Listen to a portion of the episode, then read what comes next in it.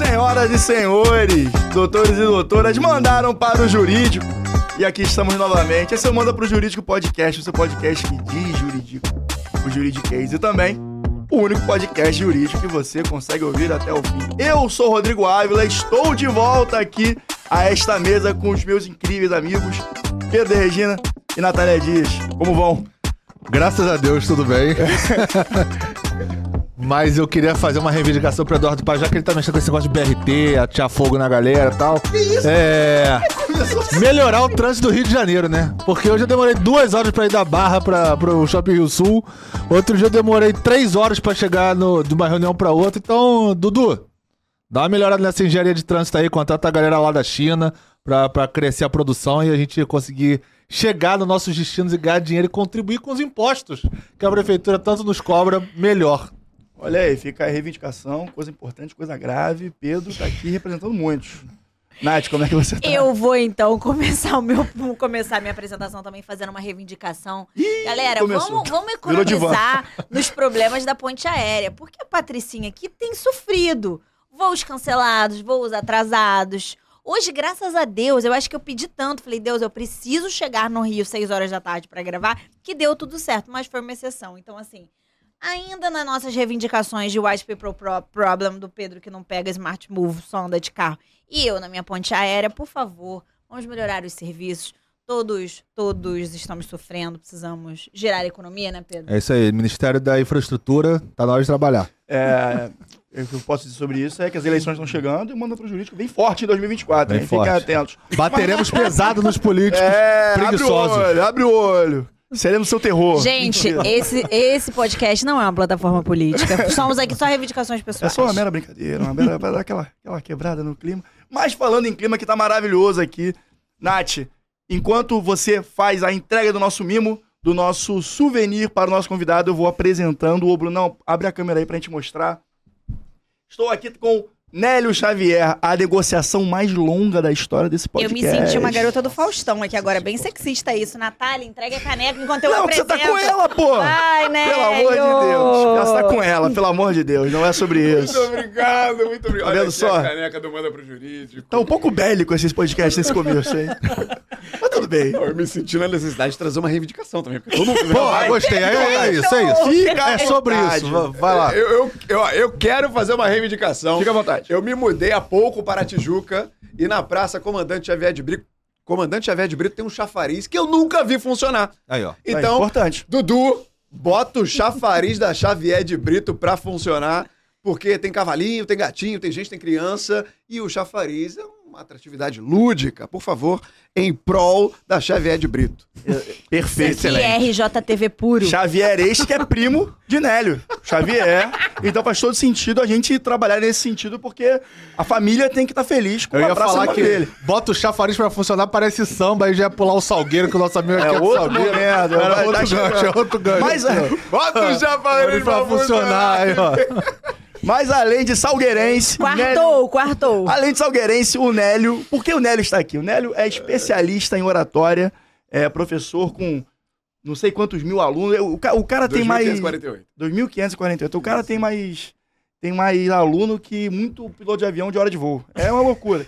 É podcaster também, Sabe Podcast, o podcast que eu fui convidado. A gente fez um, um, um episódio incrível. Você lembra o número dele? Vai ficar- vai ficar me devendo.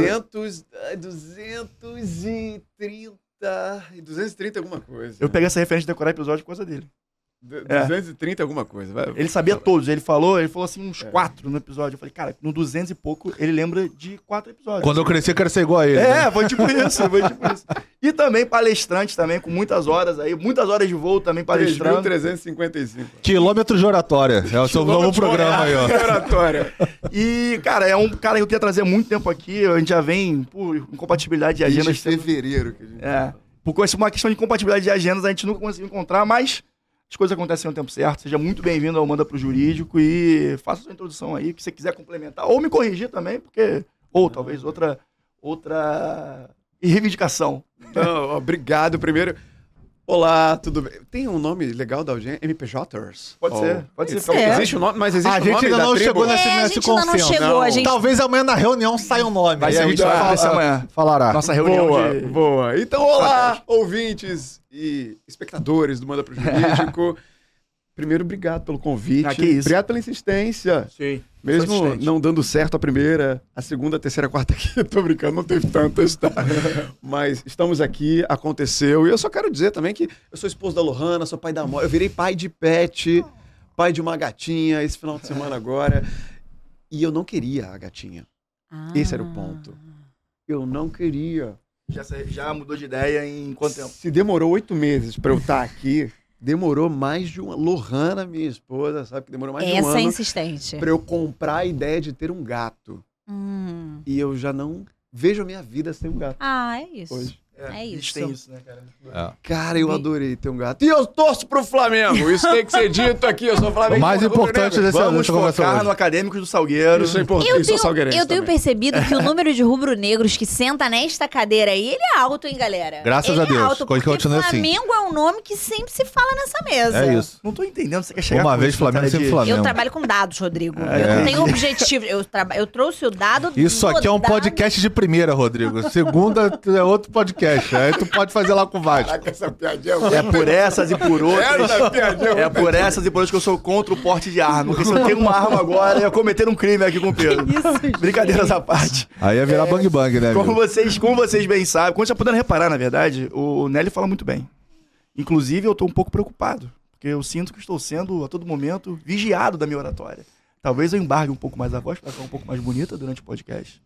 Para que ele tenha uma boa percepção sobre mim. Ele já tá, ele já tá nesse momento, ele já tá surtando ali internamente. É que ele é muito educado, ele não vai falar, mas com certeza. Três pessoas que falam alto, completamente Rápido. esquizofrênicas, ele fala: o que, que eu vim fazer? Por que, que eu não adiei mais oito meses nesse programa? né? Por que, que eu não ofereci um curso pra eles treinarem, pra eles Exato. conseguirem ser Olha só, qualificados? esse é e o mínimo aí... que eu exijo, tá bom, É, gente? E aí a gente senta na mesma mesa pra conversar. Eu acho justíssimo. eu Mas, gostaria. mas aí, vou já partindo para a primeira pergunta, cara. Tá. Oratória, que na, minha- na minha visão é um braço da comunicação, né? Tá dentro do guarda-chuva da comunicação. Sim. É, a gente sempre faz uma, um papo pregresso anterior sobre, enfim, os temas que a gente pode abordar. E a Nath estava lá também no papo. A gente sempre fala que a oratória, a comunicação, a maneira de você alcançar as pessoas, hoje em dia no mercado cada vez mais competitivo, e o direito talvez seja o mercado mais competitivo do Brasil, porque é o mercado que há mais profissionais, é, do ponto de vista de, form- de graduação, né? É, a, a comunicação é fundamental. Não, não faz mais sentido você focar só no hard skill. Mas aí o ponto é, será que a oratória, hoje em dia, a comunicação também não faz parte do grupo das hard skills dentro do direito? Gostei. Só quero dizer que essa síndrome do psicólogo, das pessoas se sentirem analisadas Ah, o tempo sim. inteiro, isso acontece muito com quem trabalha com oratória. Ah, imagina. Nossa, ele trabalha com oratória. Meu Deus, ele tá vendo a minha dicção. Caramba, ele tá percebendo se eu tropecei numa palavra ou na outra. Mas não dá pra manter a chavinha ligada o tempo É. inteiro. Exatamente. Não dá, não tem como. Então, fica tranquilo. Ah, muito obrigado. Agora eu tô um Fiquem pouco mais calmo. Vai ter uma hora de análise. Já Vai dando ter. Não. vai ter uma hora de análise. Inclusive, né, eu faço o pedido contrário. Se quiser me analisar e depois take notes, Natália, ó, tá, tá, tá, pode, que eu, Entendi. É. eu gosto de feedback. Trabalhamos Tá. aqui com Isso é que ela quer, na verdade, é, é- é uma consultoria de graça, né? Você de você entendeu, né? Pedro. Eu sou aqui. Como é que é? Como é que é? É, Como é que a gente falou no início do. Antes É do Off the mindset Records? da é o rataria. mindset, da de sete rataria. da rataria. Pedro, Aula mas a 2 com a Natália. A gente tem que ficar conectado. É, é isso. Mas olha, eu falo que tem. Eu vou, vou chegar na resposta. Tranquilo. Eu falo que tem feedbacks. Que é aquele ponto. Tem muita gente que se comunica, às vezes até com algumas técnicas, e não sabe. Porque a comunicação já faz parte do nosso dia a dia. Tem coisas boas que cada um aqui faz de comunicação. E tem os feedbacks. Você quer que eu analise os feedbacks? que é o ponto de evolução, que machuca. Quero. Que muita gente às vezes não sabe.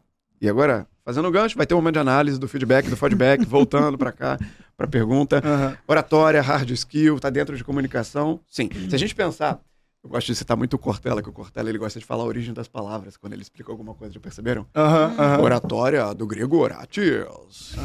Ele fala mais ou menos desse jeito. Comunicação é tornar comum. E comunicar, tornar algo comum. E lá na escola, quando a gente aprende língua portuguesa, lá atrás, bem, bem lá, pra gente lá atrás, né? pra gente, muito lá atrás, a gente aprende que comunicação tem que ter um emissor, uma pessoa que está emitindo a mensagem, tem que ter um receptor, o público, que no meu caso, aqui hoje são vocês, e tem a audiência que está vendo aqui a gente. Tem que ter o meio. Qual o meio? O canal, por onde vai ser transmitido. Aqui é um meio digital, vai ter vídeo, vai ter áudio, vai para o Spotify, vai para Instagram, YouTube. E tem que ter a mensagem. Uhum. Emissor, receptor, meio, mensagem. Isso é a base. Tem que ter. E abarcando esse guarda-chuva todo que você citou, aí tem comunicação escrita, Não Tem- verbal também, tem né? comunicação Gestual. verbal, comunicação não verbal, tem comunicação interpessoal e tem comunicação em público, que é oratória. Se quem está vendo a gente aqui agora abrir o Google e colocar oratória, o primeiro resultado, que ele dá um textinho às vezes, dá um ou outro, mas todos têm um ponto em comum, que é a arte de falar em público de forma estruturada. Uhum. Então não é só, ah, eu tenho um público. O que é um público? Duas ou mais pessoas. Aqui já é um público. E tem uma audiência aqui, com várias pessoas. É só abrir o microfone e falar, "Ah, isso é oratória? Não. Tem que ter uma estrutura. Tem que ter uma organização de ideias por trás. E o que você falou de ser hard skill, a gente conversou ontem, tá? Não sei se eu posso abrir os bastidores. Né? Vontade, vontade. A gente faz uma troca antes de briefing para entender o que, que faz sentido levar para pauta e tal. E aí você falou isso, né, Rodrigo? A oratória não é mais soft skill, oratória é hard skill. O que, que é hard skill? Aquela habilidade muito técnica. Eu entendo por hard skill, por exemplo, aprender a mexer numa IA, num software. O Bruno, que tá aqui atrás. Fala, Bruno, o cara do marketing. Esse cara, ele manja de mexer nas câmeras. Ele sabe apertar um botão na câmera que a gente não sabe, que vai fazer alguma coisa que a gente não sabe. Opa, apertei o botão. Olha, desenvolvibilidade. Se eu pudesse apertar um botão e remover todos os vícios de linguagem, meu amigo, eu venderia botão. Mas eu entendo que a frase vem no sentido de tem que ter. Hard skill, tem que ter. É básico. Só que ainda não tem, cara. Não tem. A quantidade de pessoas que eu ajudo com comunicação, que me procuram e que falam, Nélio do céu, se eu tivesse me preocupado com a minha comunicação no início da minha carreira, ou então, cara, alguns anos atrás, muito provavelmente a minha jornada seria outra. Ou eu teria chegado onde eu tô até de maneira mais fácil. E para passar a palavra para vocês, porque ficou um clima de enterro aqui agora, Não, eu- cacete. Não, eu tô É, assim. não, Cara, eu estou, de aula, eu estou de aula. taking notes. Tá, tá, tá, tá, tá, tá, tá. Entendeu? Você tá falando, eu tô assim, É, atenta. o ponto da skill. O ponto da skill. Muitas hard skills compõem. A gente tá falando disso aqui antes. Ensino técnico. Ensino técnico é basicamente hard skill. Ou então, o ensino tradicional de graduações, como direito, por exemplo. Ou então, antes, vai, ensino médio, ensino básico. Cadê as soft skills? Cadê as comportamentais nesse momento? Eu tava no outro podcast pra finalizar, que era um podcast comédia. Tá? E aí eles tiraram um sarro quando eu falei isso. que eu falei, oratória deveria ser ensinado nas escolas. Habilidade de comunicação, além da língua portuguesa. Aí o rapaz falou, nossa, mas hoje tudo tinha que ser ensinado nas escolas. É por aí. É por aí Não, tudo- Ah, isso tinha que ser ensinado nas escolas. Aí depois ele falou, mas de fato, poxa, se eu aprendesse a falar melhor nas escolas, talvez eu tivesse feito esse podcast antes. Ainda mais Nélio, tratando de comédia, né? E aí ficou uma dúvida. Com Total. tudo, com tudo que você falou, eu fiquei pensando numa coisa. É... Essa, eu acho que estudar comunicação, aí eu até queria que você me desse até um panorama histórico mesmo. Eu acho que essa, estudar comunicação é uma coisa um pouco recente. Fala-se pouco sobre. fa- Fala-se recentemente A gente tá numa sobre, bolha, estu- né? sobre estudar, acho, sobre estudar é, oratória. Eu me lembro quando eu tava, acho que saindo da, da escola, indo pra faculdade, tinha, assim, uma professora de oratória que era muito famosa na minha cidade do interior. Aí eu vim no Rio de Janeiro, era mais um professor de oratória. Eu acho que era muito pontual. Eu acho que essa realidade está mudando. Mas aí a minha dúvida com isso é, eu acho que muita gente demorou a perceber a importância da oratória, que hoje em dia acho que está cada dia mais clara. E algumas pessoas não procuravam estudar de forma técnica, criando a hard skill em relação à oratória, porque se julgava comunicativo. E aí o que eu queria que você me dissesse, qual é a diferença entre ser comunicativo e ter uma boa oratória? Legal. Ótima pergunta. Adorei. Quem aqui se considera comunicativo? Acho que os três, né? Os três. Cara, eu falo desesperadamente. Parece que eu tomo dois litros de supercoffee por dia. De que de supercoffee? Pô, Olha, comunicativo. A palavra comunicativo tá muito ligado a falar, a ser falador. Sim. Ser comunicativo não é ser bom comunicador. Exemplo. Tem pessoas que são muito comunicativas, que chegam num lugar, que falam com todo mundo e que cometem demais o equívoco ou a inconveniência de brincar além do ponto. Ou de falar alto demais, coisa que vocês brincaram aqui. Isso acontece com frequência. O exagero, o exagero. Ou o exagero de volume, ou o exagero de informalidade e acaba perdendo seriedade, perdendo credibilidade. Ou o exagero de fala. Passar do tempo, falar demais. A gente brincou aqui antes também, já pegaram o convidado palestrinha, que passa do ponto, que não percebe que tem que dar voz para os outros também. Comunicar não é só falar, comunicar é ouvir também. Então, pessoas comunicativas facilmente entram nessa situação de exagero.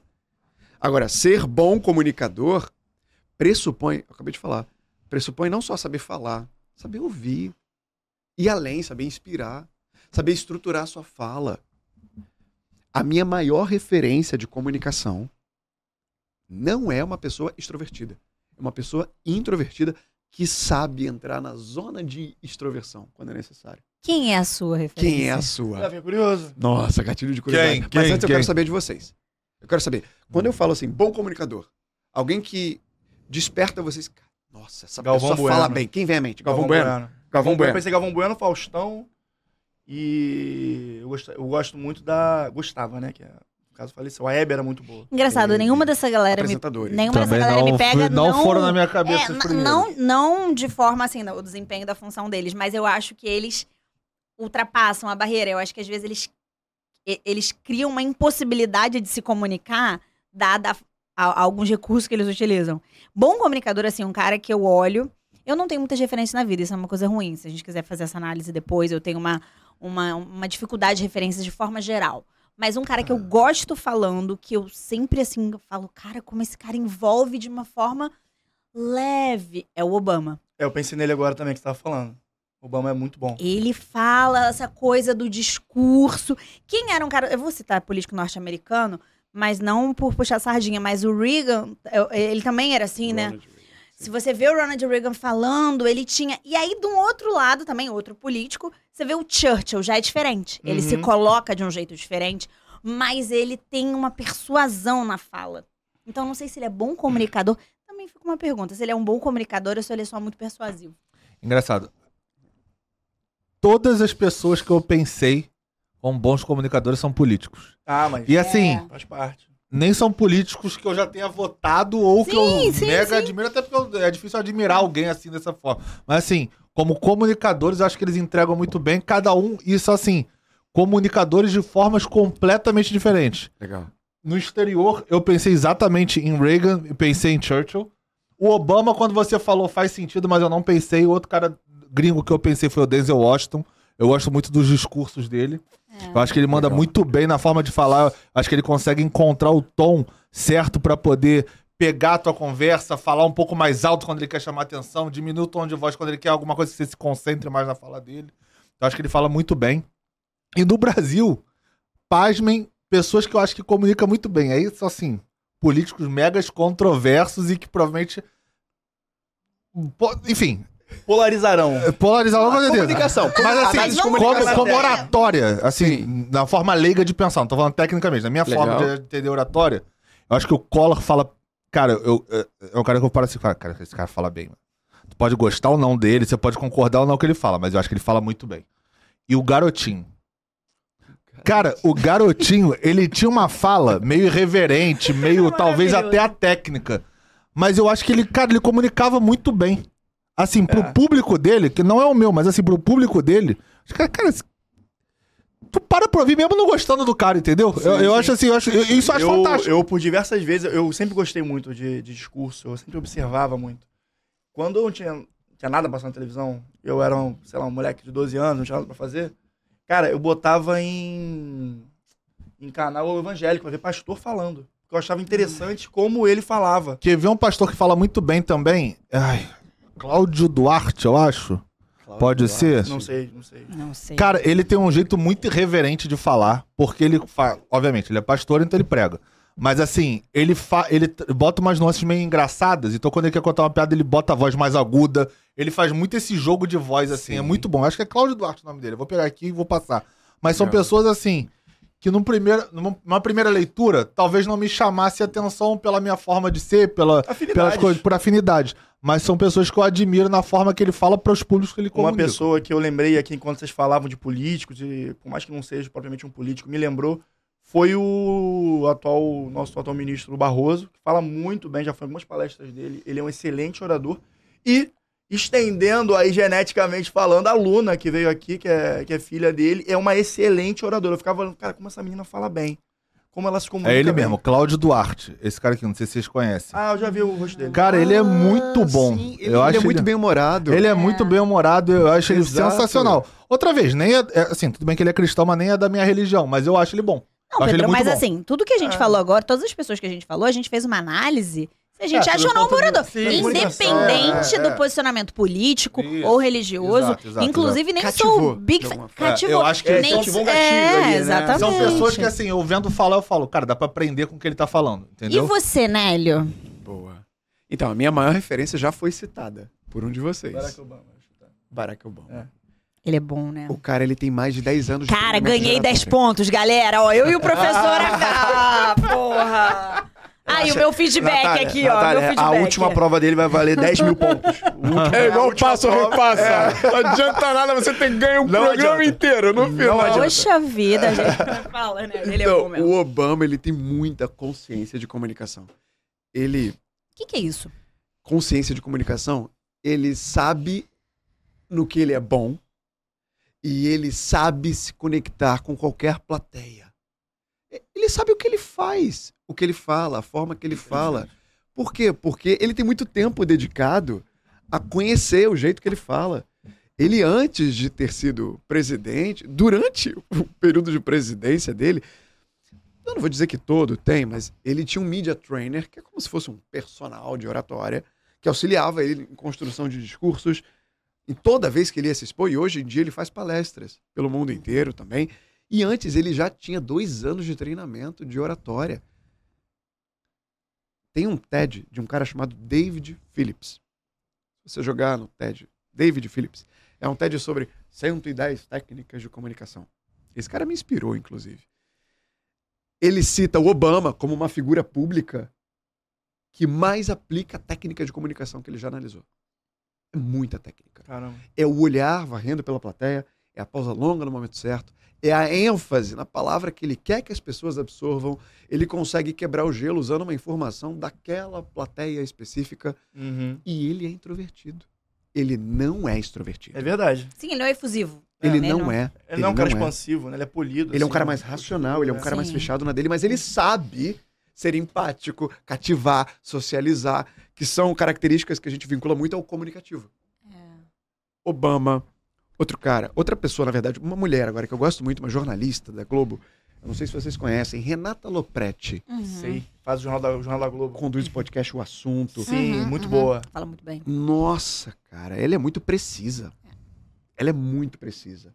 E, agora trazendo pro Rio de Janeiro, alguém que tá perto, que eu tive a honra de gravar, um cara que eu aplaudi de pé pela primeira vez na minha vida. Eu levantei pra aplaudir esse cara. Ele tem mais de mil palestras, assim como o Romário tem mais de mil gols. Pedrinho Salomão. Não sei se algum de vocês Não conhece. Eu conheço Ele- como figura pública, assim, mas não. Ele faz palestras sobre empreendedorismo, felicidade, carreira. Ele é o CEO da Rádio Ibiza. Hum. Nossa, Aí sim, conheço a rádio. ele é um cara de uma comunicação apaixonante.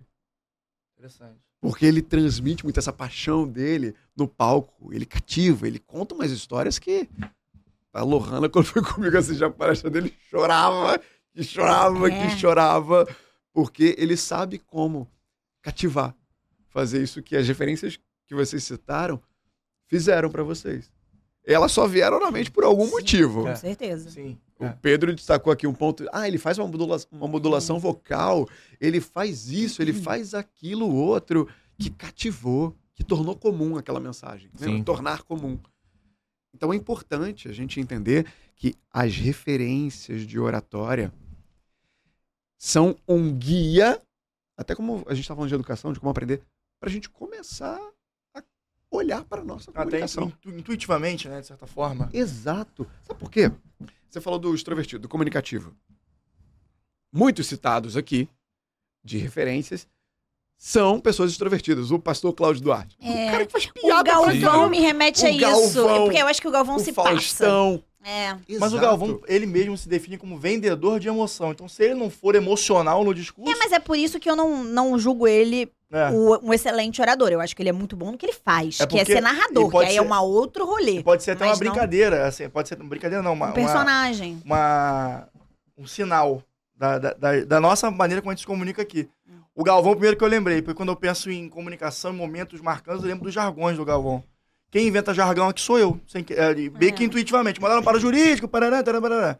Então, de repente, até, como você falou, né? Intuitivamente, a partir dessas É, referências, Você replica, que né? são as minhas, as minhas referências essa, é. automáticas, né? É. Eu já, já associo e Hum. tento, talvez, fazer uma analogia ali, fazer o que ele faz, mais ou menos. É uma maneira inconsciente de você É. Claro. olhar para tua comunicação e desenvolver ela. Agora, o perigo está em você olhar para uma figura mega extrovertida. Por exemplo, o Mion, Marcos Mion.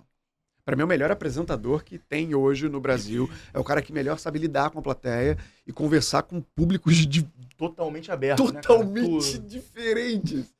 É incrível. Ele é um cara muito extrovertido. Se alguém que tá aqui assistindo a gente olhou o título do episódio, tá acompanhando agora esse início de papo e falou: Poxa, olha, acho que eu vou aprender oratória. Eu posso me desenvolver. E essa pessoa é muito introvertida.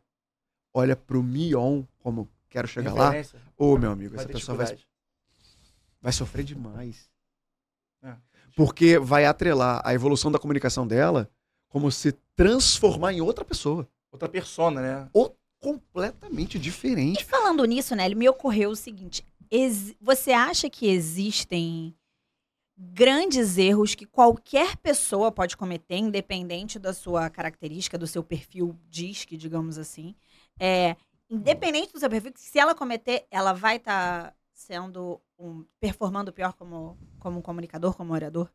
Erros que, na tua percepção, a pessoa, nossa, não é um bom comunicador. É, É, isso? se existe isso, se existe um erro padrão. Tipo, cara, todo mundo que faz isso e comunicando, putz, Vício de linguagem, o nome. se comunica mal. É, vício- é tipo vício de linguagem que você fala? Eu acho que vício de linguagem pode ser um deles, entendeu? Aquela coisa do é, hum, né? Aquela pausa bengala que a gente usa. Ou não Sim. sei, coisas genéricas que a gente faça que quebra, né? Que você quebra o pacto argumentativo, que o cara, que tu perdeu, perdeu a plateia. Boa. Deixa eu construir em cima da realidade jurídica, então. Perfeito. Ah, eu adoro. Perfeito. Pô, tirou onda agora.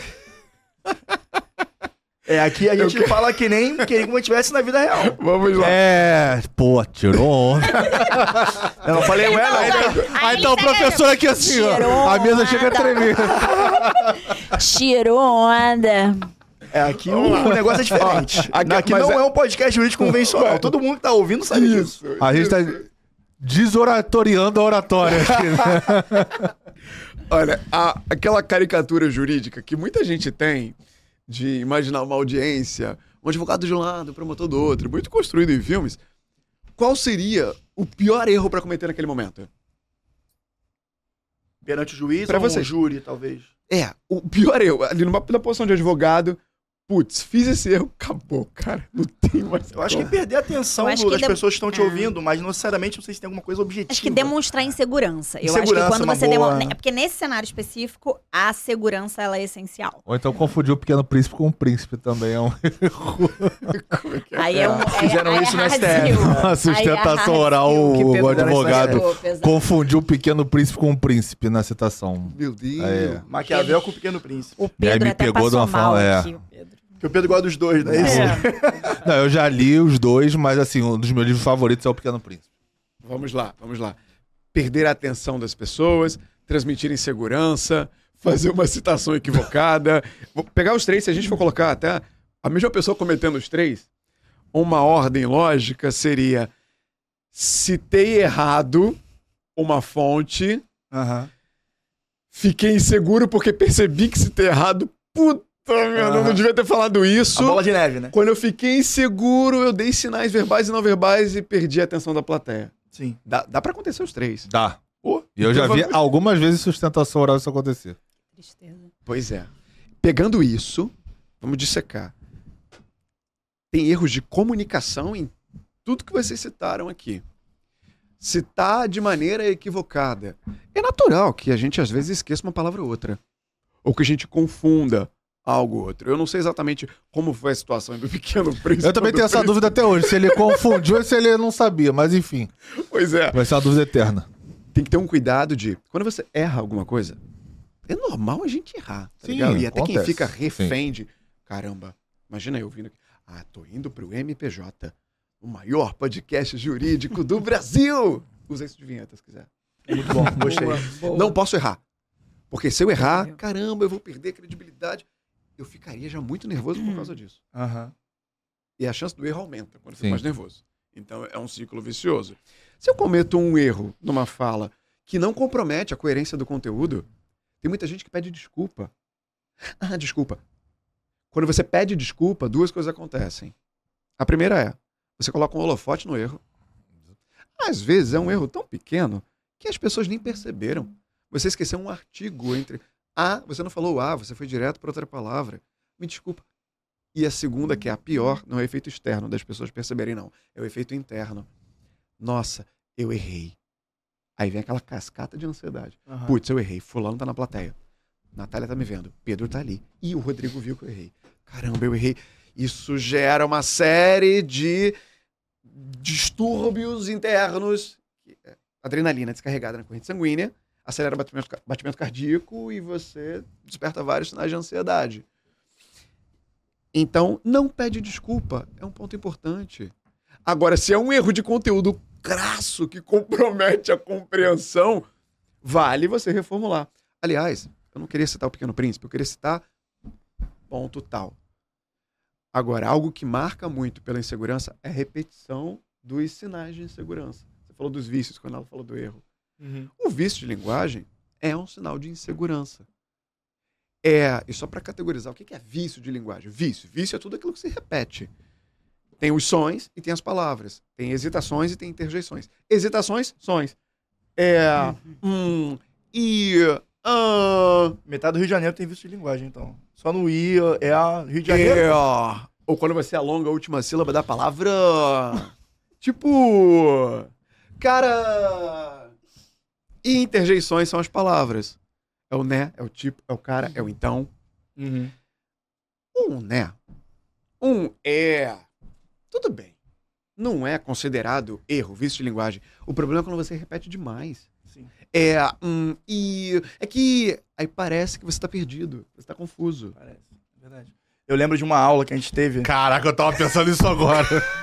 Puta que pariu, eu tava pensando nisso agora. Lembra de uma aula que a gente teve, que eu não vou falar o professor, porque o rapaz é um, é um homem muito conceituado no mercado, então não tem por que Ah. me expor aqui. É, Pensei que era por outro motivo. Assistimos a aula e estávamos. É, aí o E aqui. Estávamos assistindo e toda hora ele fazia o E. O E. Não Só que podia não ter era. pedido desculpa. Aí, ó, aí, ó, Verdade. deu holofote no erro. É verdade. Acabou de ter aula e foi reprovado na matéria. Eu vou melhorar. Prometo melhorar, Brasil. Prometo melhorar, Brasil. E ele ficava toda hora repetindo esse é, é, é. Mas não era um é como a gente. Não, era aqui. chato. Era muito. Como você vez ou outra pode acabar escorregando. Era um é que eu contei na última meia hora. Eu parei pra, Eu nunca não conseguia prestar atenção na aula. De tanto é que tinha. Eu- A gente começou a contar Comprei- quantas é. vezes ele falava de tanto que ele Em repetia. meia hora foram mais de 200. É, era um negócio Eu falei, eu não enlouquecedor. consigo, prestar atenção agora. É o número de S que ele fala. Foram mais de 200.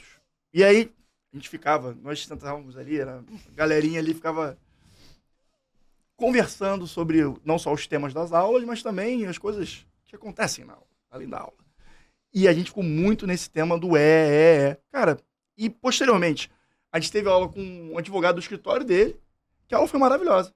Foi muito melhor do que, teoricamente, um mentor do aluno. E talvez vai Sim. muito naquele papo que a gente estava falando, do cara que talvez saiba muito, tenha muito maior conhecimento que outra pessoa, mas por não ter uma capacidade comunicativa tão apurada, vai pior do que um cara que, teoricamente, teoricamente, está abaixo, assim, numa hierarquia de, de carreira, né? Isso era uma coisa que eu sim, queria até sim. te perguntar, Nelly. Porque, por exemplo, na, na advocacia, eu ouço muito isso que o Rodrigo falou. Ah, o cara tem um baita conhecimento, mas ele não sabe transmitir. Então, assim, pra mim ele já não pode ser professor nesse caso Perfeito. especificamente. Porque se não adianta nada ele ter um conhecimento e não tá transmitir pros alunos. Isso pra mim não, não agrega em nada, não acrescenta em nada. Se ele sabe pra escrever um livro, uma petição, um contrato, é problema dele com o escritório dele, os clientes dele. Pra mim, paguei um curso pra ele, pra mim não funcionou. Tanto é que era absurda a comunicação dele no sentido negativo, que a gente começou a contar, fazer marcação no, no caderno, porque era, era assim, era incontáveis és que ele parava pra poder falar. A cada sim. palavra ele tinha um é, como se fosse vírgulas e vírgulas, vocativo, vocativo, vocativo, Era toda hora. assim, sim. Aí eu quero uma coisa que eu queria falar. Existe também na oratória, ou alguém que dê aula sobre, sobre comunicação, sobre oratória, é o cara que tem ali o conhecimento técnico, mas ele também é, não aplica quando ele vai falar? Isso tem muito ou não? Isso é uma coisa mais. Como eu estava dando exemplo, por exemplo, nos casos jurídicos.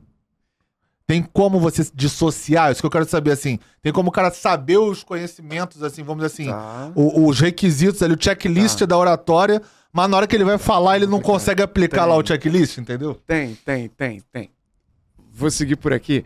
Eu só vou fechar a ponta aberta pela. Eu já ia falar. Posso chamar de Nath? Claro. A ponta aberta pela Nath do erro e vou fazer o vínculo aqui com Legal. o técnico que sabe, mas não aplica.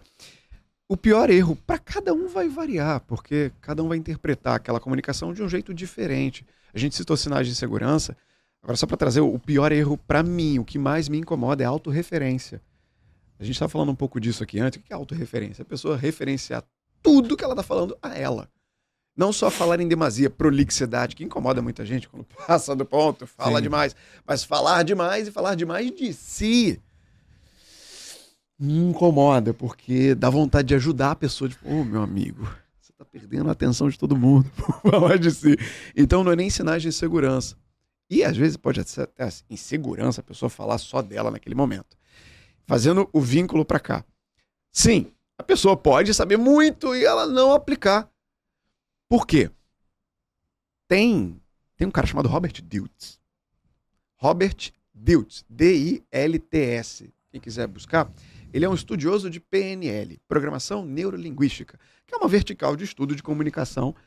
E esse cara ele criou uma escala de consciência. Eu gosto de chamar de quadrante do aprendizado, que é muito aplicável para quando a gente está absorvendo, aprendendo soft skills, habilidades comportamentais. A Aham. palavrinha do, do podcast, soft skills. Por exemplo, comunicação oratória, liderança, inteligência emocional, negociação. Quatro estágios. Primeiro estágio, incompetência inconsciente. Incompetência porque você não sabe fazer e é inconsciente porque você nem sabia que dava para fazer. Por exemplo, uma técnica de pausa curta e pausa longa para remover vício de linguagem. Muitos aqui estavam nesse nível com relação a essa técnica. Segundo estágio, incompetência consciente. Você ainda não sabe fazer, mas agora você. E, ó, Tá identificando. dá para eu pausar. Rodrigo aqui agora. Falei o é, desculpa. É verdade. Cacete, não, não é. Aí você, ó, falou, acabou de ter aula, fiscal poxa, cometeu é. erro.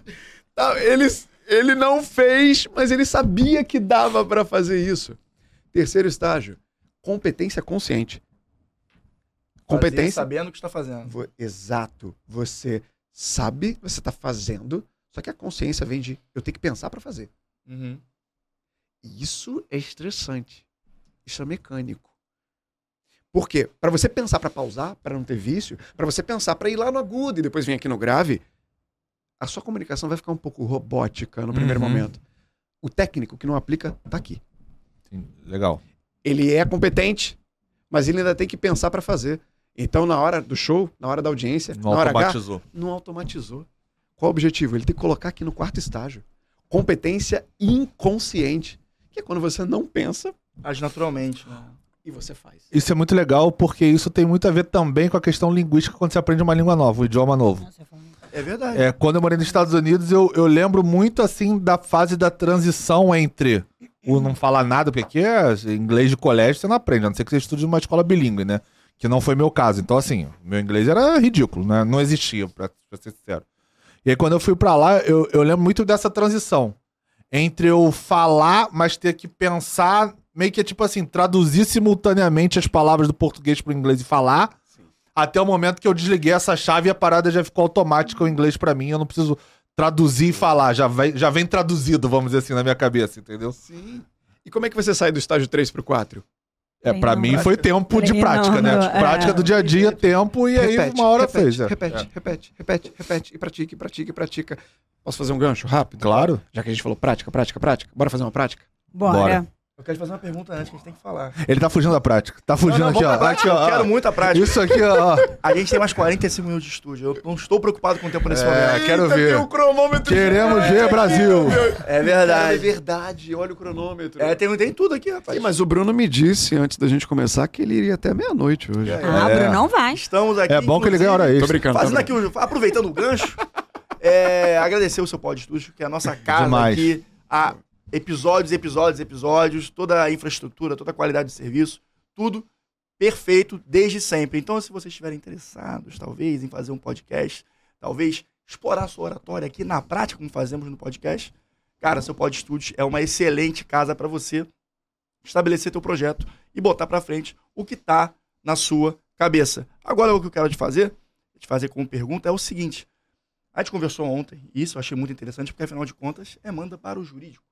É, especialidades específicas que cada advogado pode é, estudar mais, a depender da área que trabalha. Você falou ontem, você comentou conosco, que um criminalista aproveita skills diferentes do que um familiarista, por exemplo, ou alguém que é do corporativo. Então, tentando apresentar esse cenário, é, como você traria isso, explanaria isso para uma pessoa que está interessada nisso e é de um nicho específico do, do direito? Legal, boa. Vou responder fazendo vínculo com a prática. Perfeito. Pra vocês não fugirem com a prática. Não, vamos com tudo. Eu quero muito fazer a prática. Vamos lá. Eu vou pedir, então. A gente fala de três categorias, porque somos três pessoas da área jurídica Maravilha. aqui, Perfeito. certo? E aí eu vou nichar a técnica ou a área de comunicação que é apropriada. Uhum. Beleza? Pode começar. Escolhe um. Um, Uma área Uma jurídica. pô, parte comercial do, de um escritório de advocacia. Comercial de um escritório de advocacia. Tá. Consegue me dizer pra você o que é mais importante que um comercial tem que ter e como é que essa pessoa se expõe? Isso de todos, em todos os aspectos da comunicação. Para mim, um comercial tem que estar sempre bem vestido. Tem que estar sempre posicionado de acordo com o que você quer vender. Qual serviço você quer vender, para começar. Boa, porque essa pessoa vai se expor para É. clientes, É. majoritariamente em reuniões.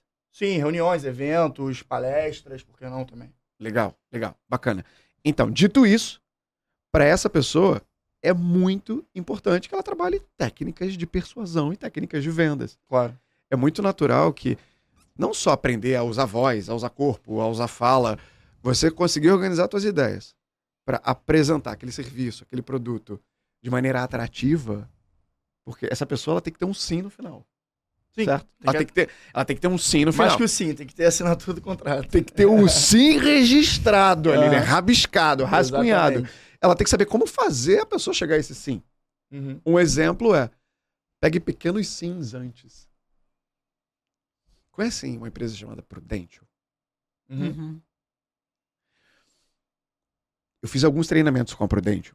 E os caras são. Inclusive, tem episódio no Insider com o campeão de vendas da Prudential. Insider 228. Olha, ele sabe todos Eu lembrei. os episódios. 228. Com a campeã, Dani Martins, mulher, inclusive. Os caras fazem muito treinamento de vendas.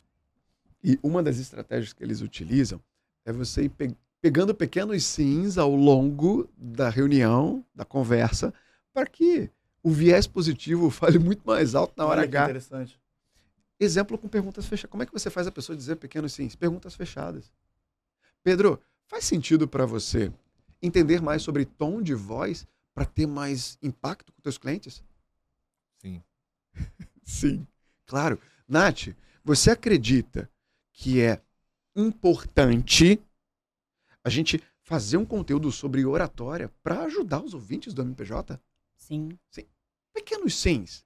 Claro que na hora da venda são perguntas propícias para a venda que você quer fazer. É uma estratégia.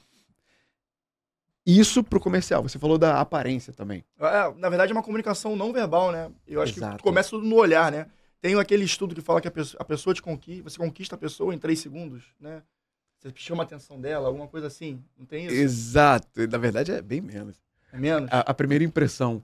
A primeira impressão. Quanto tempo que vocês acham que a primeira impressão, é criada? Eu acho que é um piscar de olhos. Você olha assim, já faz a análise. Obviamente depois você vai aprimorando, mas assim, eu acho que você parou, olhou, você já fez uma análise da pessoa ali na hora. Sim. É instantâneo. 0,005 É, eu acho que é tipo, é, olhou, bateu, já fez. É em menos de um segundo. Por isso que eu acho que, a- a- na verdade, a, a questão visual é muito importante. Independente de como for. E o visual depende muito. Por exemplo, no escritório de advocacia é uma coisa, mas alguém que trabalha com engenharia é outra. Alguém que trabalha em Sim. outro ramo é Dress outra coisa code, também. dress code. isso. Pra começar, a primeira comunicação pra mim, o dress code é fundamental. Sim. E aí depois, eu acho que a gente pode eh, encaminhar pra parte de, da parte verbal e a persuasão é fundamental. E esse lance dos pequenos sims é bem interessante. Sim, sim. Então, a estrutura. Isso, o dress code vem com linguagem corporal. Você entender como manter a postura adequada, você entender como fazer com que o outro, na verdade, você se espelhe ao outro. Porque tem pessoas, o cara que trabalha na área comercial, ele vai atender clientes completamente diferentes, pessoas diferentes. Por mais que o escopo ainda seja um escopo jurídico. Podem ter pessoas, a Nath falou do DISC aqui antes, não sei se é comum para audiência Não, o que é vale o DISC. explicar, vale explicar. Eu fiz tem dois meses, meu. É? Qual é o seu? Sou é, influente com dentro do D. nicho, dentro da especificidade do influente, o facilitador. Ah, legal. E o segundo mais alto é o D. Estável. Estável? É. Estável. Olha, estável. Estável. Deu menos. Deu menor. É, sou, sou da resenha, papo furado, é, vou indo ali. Entendi. É mais por aí, eu não gosto de forçar ninguém, não, a pessoa tem que querer. Então, o DISC é uma, o DISC é uma ferramenta de autoconhecimento. Muito utilizada em empresas, de maneira corporativa. E a primeira camada é isso, é você se conhecer melhor, descobrir o seu padrão comportamental. São quatro padrões. O D, dominante. O I, influente. O S, estável. O C é conforme. Cada padrão tem suas características. E ninguém é uma coisa só. Exato. O Marston, o cara que criou o DISC lá 100 anos atrás, ele dizia que a gente tem um pouco dos quatro. Só que geralmente dois deles predominam no nosso comportamento. São padrões. Então são características que se repetem mais no comportamento. Tendo por base o DISC, voltando aqui para a realidade comercial, se você atende um cliente dominante, é muito provável que essa pessoa, que é mais visionária, que é mais ambiciosa, que fala com mais ênfase, já vai falar contigo com uma postura mais aberta nariz e queixo não vai ficar para baixo. Vai ficar um pouco mais elevado. A pessoa vai te olhar no olho o tempo inteiro. Os gestos vão ser mais frontais. Então, com uma pessoa dominante, a pessoa tendo conhecimento de com quem ela está falando, a preocupação com o dress code, a preocupação com a postura, tem que vir o tempo inteiro. Agora, se bateu na porta ali um cliente mega influente, muito influente. O influente, o comunicativo, o informal, ou um Nélio da vida. 95% de influência. E eu tiver ali na cadeira aqui, desse jeito, completamente relaxado. Não posso afastar muito o microfone, porque senão capta e o Bruno puxa minha orelha. Completamente relaxado aqui. Se o jurídico comercial estiver na minha frente, então, senhor Nélio, é importante que me perdeu ali. Aham. Porque não houve o tal do rapport. O que é rapport? Criar sintonia. Fazer com que eu me veja na pessoa. Então, a gente tem que tomar cuidado. Lembra que eu falei das referências? Da pessoa introvertida ter um extrovertido como referente e vice-versa. Comunicação é conseguir conectar com o Espelhar, outro. né? Exato. E espelhar não é imitar. Eu, ah, eu quero me conectar com a Nath, então eu vou. Eu eu ia perguntar isso, me ocorreu eu, essa pergunta. Eu já ouvi algumas vezes, já li também, mas hoje em dia a internet fala-se muita coisa. É verdade ou faz sentido que quando alguém tá muito. é, eu vou usar um termo completamente coloquial, me desculpa, professor, muito comprado com o nosso discurso dentro de um diálogo, ela replica os mesmos sinais que a gente? Faz sentido isso? Faz, faz. Insider 221. Ah, é muito bom nisso, cara. Falei- Sobre neurociência. Eu recebi uma neurocientista. Olha. Inclusive, nossa, ela quebrou muitos gurus da internet. aí. ah, porque o cérebro faz isso. Nossa, o cérebro Gente, faz já vou anotar disso. pra assistir agora. Tem um lado racional, um lado emocional. Bulhufas, não tem lado racional e lado emocional. É fake, não tem lado racional e lado emocional. Por que, que eu citei isso? Ela falou sobre neurônios e espelho. A gente tem Ah. neurônios na nossa cabeça aqui, em algum lugar do cérebro, neurônios e espelho. E a função desses neurônios, como o próprio nome já diz, não é- não deve ser nem um nome científico, é você espelhar. É muito natural. Por isso que falam que muitas pessoas que convivem, casais, convivem há muitos anos juntos, têm uma fisionomia Se semelhante. parecem. É, já É vi por quê? isso. Porque repete a expressão facial do outro. Ah, é? E aí. Inconscientemente. A preocupação aqui, ó. E por isso que a gente tem uma percepção de que, olha, parece até que eles se parecem de verdade por causa dos neurônios do espelho. Então, os nerds aqui, vão lá. Insider Não, 221 muito interessante isso. Muito bom, com Muito certeza. para digitar. Só para voltar aqui pro gancho aberto. Me digam duas categorias pra gente nichar as técnicas. De, ou duas áreas, categorias. De não é o nome é. certo. É, contrato. Categoria de advogado. Contencioso. Contencioso, É pode isso? ser. Falei contratos, mas pode ser contencioso também. Contencioso. é, Aí eu já O que você quiser. Pode mandar que eu mato. Então, pela minha experiência empírica, já atendeu D. muita gente.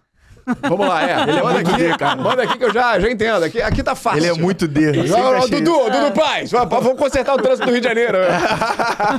Pela experiência de eu atender muitos advogados de área do contencioso, a maioria, já que a gente falou do DISC, tendem a ser mais metódicos, mais pragmáticos, muito mais focados em dar detalhes, em serem mais fechados, mais formais.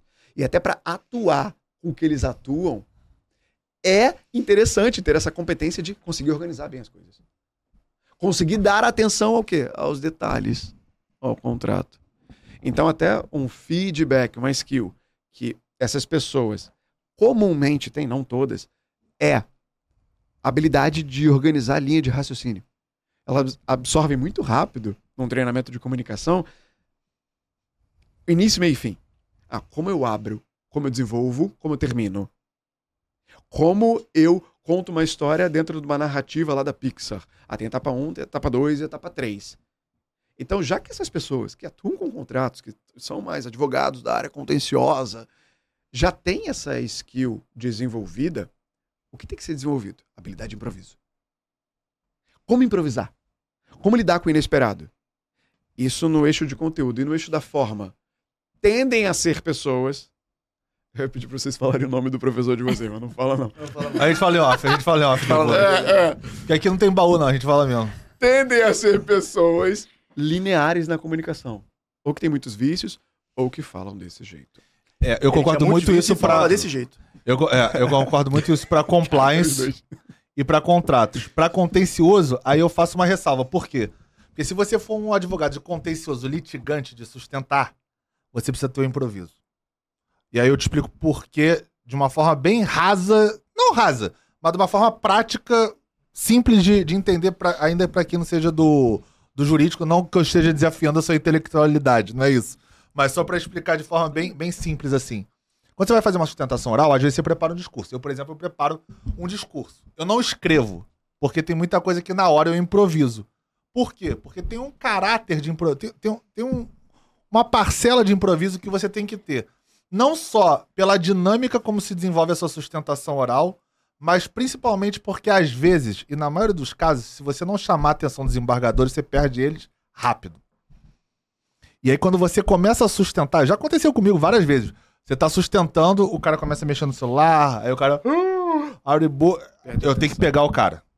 Se eu não pegar, não tá adiantando nada do que eu tô falando ali. E aí eu tenho que aumentar o tom de voz. Eu não sei nem se eu tô falando da forma certa, mas eu faço até de alguma forma conseguir trazer ele de volta. Então eu cito um caso, às vezes, pessoal que conecta com aquela história do que eu tô fazendo no contencioso. Eu aumento meu tom de voz se o cara tô vendo que ele tá com uma cara meio de cansado, ou se, ele- se eu perdi ele por algum motivo.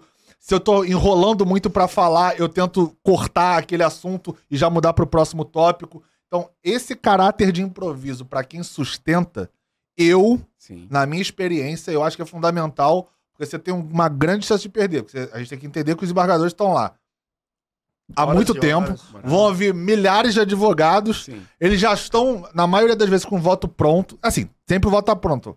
Você fazer ele mudar, que às vezes é a intenção da sua sustentação, que é o gancho. Então, se você não conseguir pegar ele ali, a grande chance de você estar falando e tá entrando por um ouvido e saindo pelo outro. E aí, isso pra mim não adianta em nada, né? Total, total. Eu tava falando da voz por causa disso. Eu sou completamente ignorante nas categorias jurídicas aqui. Então, pra mim, até con- contratos era parecido com contencioso, mas já vi que não é. Não, não. Contencioso São- é ação judicial. É. É. fora, fora, fora. ter uma ação Ah, não. Mas, judicial mas de assim, em, def- em Mas defesa, entendi. eu Mas acho se que você fizer um mau é- contrato, vai pro contencioso. Não, mas em defesa do Nélio, é porque eu acho que existe uma. Em defesa dentro, do Nélio, tô me sentindo... dentro de. Dentro. advogado de defesa É. aqui agora. Pera lá. dentro É dessa a área. permuta, né, Nath? É a permuta. Você faz a É, advocacia de claro. defesa dele, ele te dá as aulas de oratória depois. É o mindset da rataria. É, dentro dessa, dessa, digamos assim, dessa linha de produção de contencioso, tem uma galera, sim, que só faz isso e que não sustenta.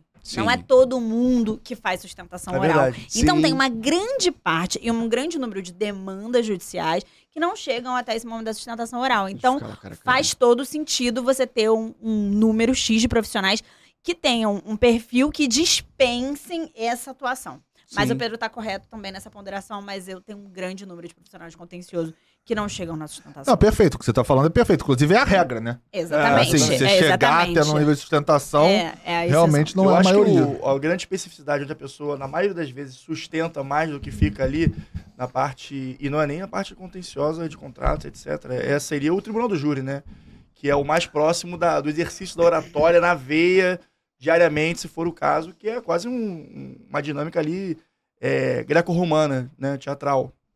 É, eu não faço tribunal do júri, mas. Não, sim, eu é- nunca fiz O também. tribunal do júri é o mais próximo de filme americano Sim. que a gente tem. É. Que se aproxima dos criminalistas. É, é Sim, criminalista, só é é- criminal, só criminal. É É. só criminal Isso. aqui no Brasil. Isso. Então. E- Então, o ponto do. Até o contencioso de contrato, o que você falou, tem que ter habilidade de improviso. Sim, Agora, a maioria não tem. não tem. A maioria não tem. Mas o que o você falou de inflexão vocal, de marcar uma ênfase pra chamar a atenção do desembargador pro cara não pegar o telefone e não Sim. distrair.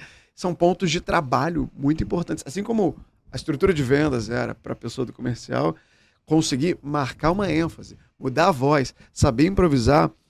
Pela maioria dos advogados, inclusive na escola que eu dou aula, no Clube da Fala, a gente faz o disco com todos os alunos. Conformidade é alta. Diferente dos criminalistas que eu já atendi, e aí vocês podem. Na verdade, vocês não podem, vocês devem me dar a percepção de vocês de atuação, como você acabou de fazer, que são os caras que vão pra frente do júri para convencê-los. Como fazer isso? Tem que saber contar história. Uhum. Storytelling, né? Tem que saber storytelling. O que é storytelling? A arte de contar histórias. São técnicas para você compartilhar uma ideia dentro de uma narrativa. De forma interessante, que atraia, né? E você tem que se que é. conectar também. Por exemplo, um criminalista Uhum. que vai fazer no tribunal do júri, ele tem que se comunicar com o jurado. Então, Ele ali. trouxe até um conceito. Né? Qual é o conceito? Ruf, Hoff. Você falou da conexão. Ruf. Ruf, ruf, Rapó? Você trouxe. Ra rapó. Rapó. Aposta! Ruf, ruf, ruf. Parece onomatopeia de tosse no filme. Gente, quarta-feira, nove e meia da Gente, noite. deixa eu explicar pra vocês. Eu comecei o meu dia dando uma palestra em São Paulo. Eu fiz call no aeroporto, eu cheguei aqui, então assim, eu já tô quase um lobo mesmo. Eu tô no meu estado primitivo. O meu nível de comunicação, ele tá Já assim. tô quase um lobo, é maravilhoso. Então me perdoa, eu fixei a palavra, mas não Rapó, tava. Rapó, rapó. É, como diria, como diria Hobbes, a Nath Lobo da Nath, Total. basicamente. Rapó. Total. Rapó é uma palavra de origem francesa, que nesse contexto de comunicação é traduzida como criar uma sintonia com o outro. Isso. E lembra que a gente falou de PNL? Uhum. É muito vendido como uma técnica de PNL. Ah, como eu crio o rapport? Ah, eu preciso ter o espelhamento acontecendo, que a gente falou aqui. Aham. Espelhamento verbal, espelhamento não verbal. A conexão com o júri tem que acontecer. Como? Usa um recurso emocional. Conta uma história. Sim. Uma história impacta muito mais do que um dado bruto. Ah, essa pessoa matou X pessoas. Legal, impacta. Agora, quando você conta a história do assassinato, Influencia. É. Eu vou contar dois casos aqui que aconteceram comigo, inclusive sustentação oral. Uma positiva e uma negativa. Começar pela negativa. A negativa é porque eu tive um, um problema com um professor uma vez na faculdade. Ela foi mega babaca comigo. Assim, resumindo a história é... Ele... Na primeira aula que eu fui, eu era de outra faculdade, eu tinha me transferido, então eu tinha perdido as duas primeiras aulas desse cara. Tá. Quando eu entrei na terceira, quarta aula, agora eu não me lembro se era a terceira ou quarta aula, ele tinha já dado na primeira e segunda aula pros alunos, tipo um manual dele, que ele fazia, tipo um caderno dele, vamos dizer, tá? Legal. Com uns exercícios, uma, um- umas histórias, enfim, que tinha que levar pras aulas porque era parte da aula, do conteúdo didático da aula. Tá. Quando eu cheguei, é, eu não tava com esse material, naturalmente, porque eu tinha acabado de chegar. Sim. E ele me deu um esculacho porque eu não tava. Só que assim, primeiro, se eu tinha que estar, ele tinha que ter me entregue, ou a coordenação, né? Tá. Que não fizeram. Então eu não tinha nem como saber que eu tinha que levar aquilo porque eu não tinha participado outra vez das primeiras aulas dele. E aí eu fiquei muito puto, porque, como era a minha primeira aula com o cara, eu Falei, bom, mas eu não sabia, e aí as pessoas falaram, ah, mas é a primeira aula dele e tal, não sei o quê, e ele meio que não, retrocedeu. Enfim, tive vários problemas com ele, porque eu comecei a bater de frente, ele começou a não gostar de mim, eu comecei a bater de frente com ele, porque eu também não levo desaforo pra casa, ficou nessa, E muitos anos depois, o que que aconteceu? Eu fui fazer uma sustentação oral e ele tava lá. cara Ele nem tava lá. lembrava de mim. Tipo assim, claramente ele não lembrava de mim, porque ele tava do meu lado, ele, tipo... Mas você. Mas eu lembrava dele, porque eu falei, cara, eu tenho que agora... Além de perfil Que dominante, raiva é desse maluco, tá ligado? Adorei. Além de perfil dominante, o cara é escorpiano. Aí já viu, né? O Pedro deve ter uma. Lunhares, assim, aí, é bélico. Aí eu, aí eu Vai falei pra assim, guerra. caralho, esse maluco é um filho da puta. Cara, eu fiquei puto. Só que isso me desconcentrou Tá. na hora que eu fui fazer a sustentação oral. cara. E aí, tudo que eu tinha, outra vez, ensaiado pra falar, foi muito curioso, porque quando abriu, o o desembargador chama pra você falar, você bota lá a toga, beleza. Quando eu fui começar a falar, eu fiquei sem brincadeira. Acho que eu fiquei uns 10 segundos, assim, na minha cabeça, pelo menos. Pode ter sido muito menos, mas assim, na minha cabeça, eu fiquei uns 10 segundos que eu fiquei travado. Eu, falei, cara, perdi, esse cara me desconcentrou.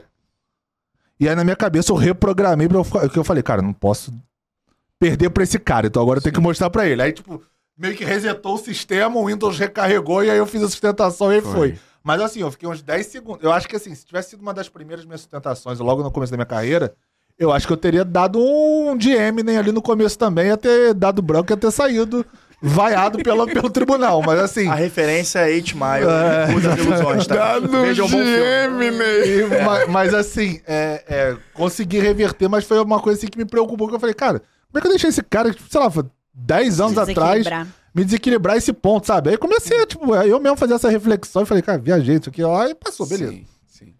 É, E a outra, a positiva, foi uma vez que eu tava também sustentando, e aí foi uma casa que tinha uma, a Infraero, era uma das partes do, do, do processo. E a gente tinha perdido em primeira instância essa ação judicial. E aí eu comecei a fazer toda a minha sustentação oral numa parte técnica. Porque eu falei, cara, tem que derrubar sob o ponto de vista técnico na minha cabeça naquele momento que eu preparei o meu discurso para sustentar. E aí quando eu comecei a falar, porque você tem lá 15 minutos de tempo regimental, quando eu comecei a falar lá os cinco primeiros minutos, eu via que eu não tava pegando os, desembar- os desembargadores. Cara, caras não estão prestando atenção em nada do que eu tô falando. É uma sensibilidade interessante que você teve Aí no eu momento, falei assim, né? cara, os caras estão, tipo assim, cagando e andando porque eu tô falando. Eu tô sendo Sim. super técnico aqui. Sim. Eu tô preparado, assim, não, não era essa a minha insegurança, eu tô preparado, mas os caras, os caras não, não, não- Eu não tô pegando eles. E eu preciso fazer que eles re- revisitem esse, esse, esse voto deles, porque eu sei que eles vão manter a, primeira, a decisão de primeira instância. E aí eu fiz o que você falou. Eu trouxe um argumento prático e uma história que linkava no contexto daquela ação judicial. Não foi nada técnico. Não foi nada técnico. Foi uma coisa super empírica, vamos dizer assim Ilustrativa, foi pra ilustrar. ilustrativa. E aí foi legal porque nesse momento um dos desembargadores que estava olhando, que nem era o relator, ele tava com a cabeça meio baixa, sei lá, devia estar prestando atenção outra coisa. Eu lembro que ele levantou assim, aí ele começou a pestar. Eu falei, porra, é aqui, peguei esse cara. Vou começar a falar olhando pra ele, vou focar aqui minha atenção nele, vou pegar esse cara. Aí comecei, ó, e aí no final tipo, ele pegou, ó, vou eu já tinha votado, tinha acompanhado o relator, mas vou pedir vista, que é quando o desembargador pede outra vez o processo pra reanalisar a causa. Vou pedir vista pra reanalisar com, com, ba- com base nos argumentos dele aqui na sustentação oral. Falei, puta, ganhei o cara, consegui fazer o que eu queria. Então, assim, esses dois casos foram, assim, nem são os casos mais importantes da minha carreira, mas eles foram muito emblemáticos, foi, porque foram dois Didáticos, né? Que eu tive essas duas questões, assim, de análise que eu tive que pegar e, e- e mudar o que eu tinha programado, o que eu tinha previsto, porque por fatores externos aquilo acabou influenciando no que eu tinha pré-programado ali pra fazer, Sim, entendeu? sim. Teve uma vez também, agora pensando em caso concreto, eu tava. Eu e o Pedro, a gente ganhou uma premiação pelo escritório, lembra? Lá em São Paulo. E aí o Pedro me convidou e tal, a gente foi junto, foi, pô, foi incrível a viagem.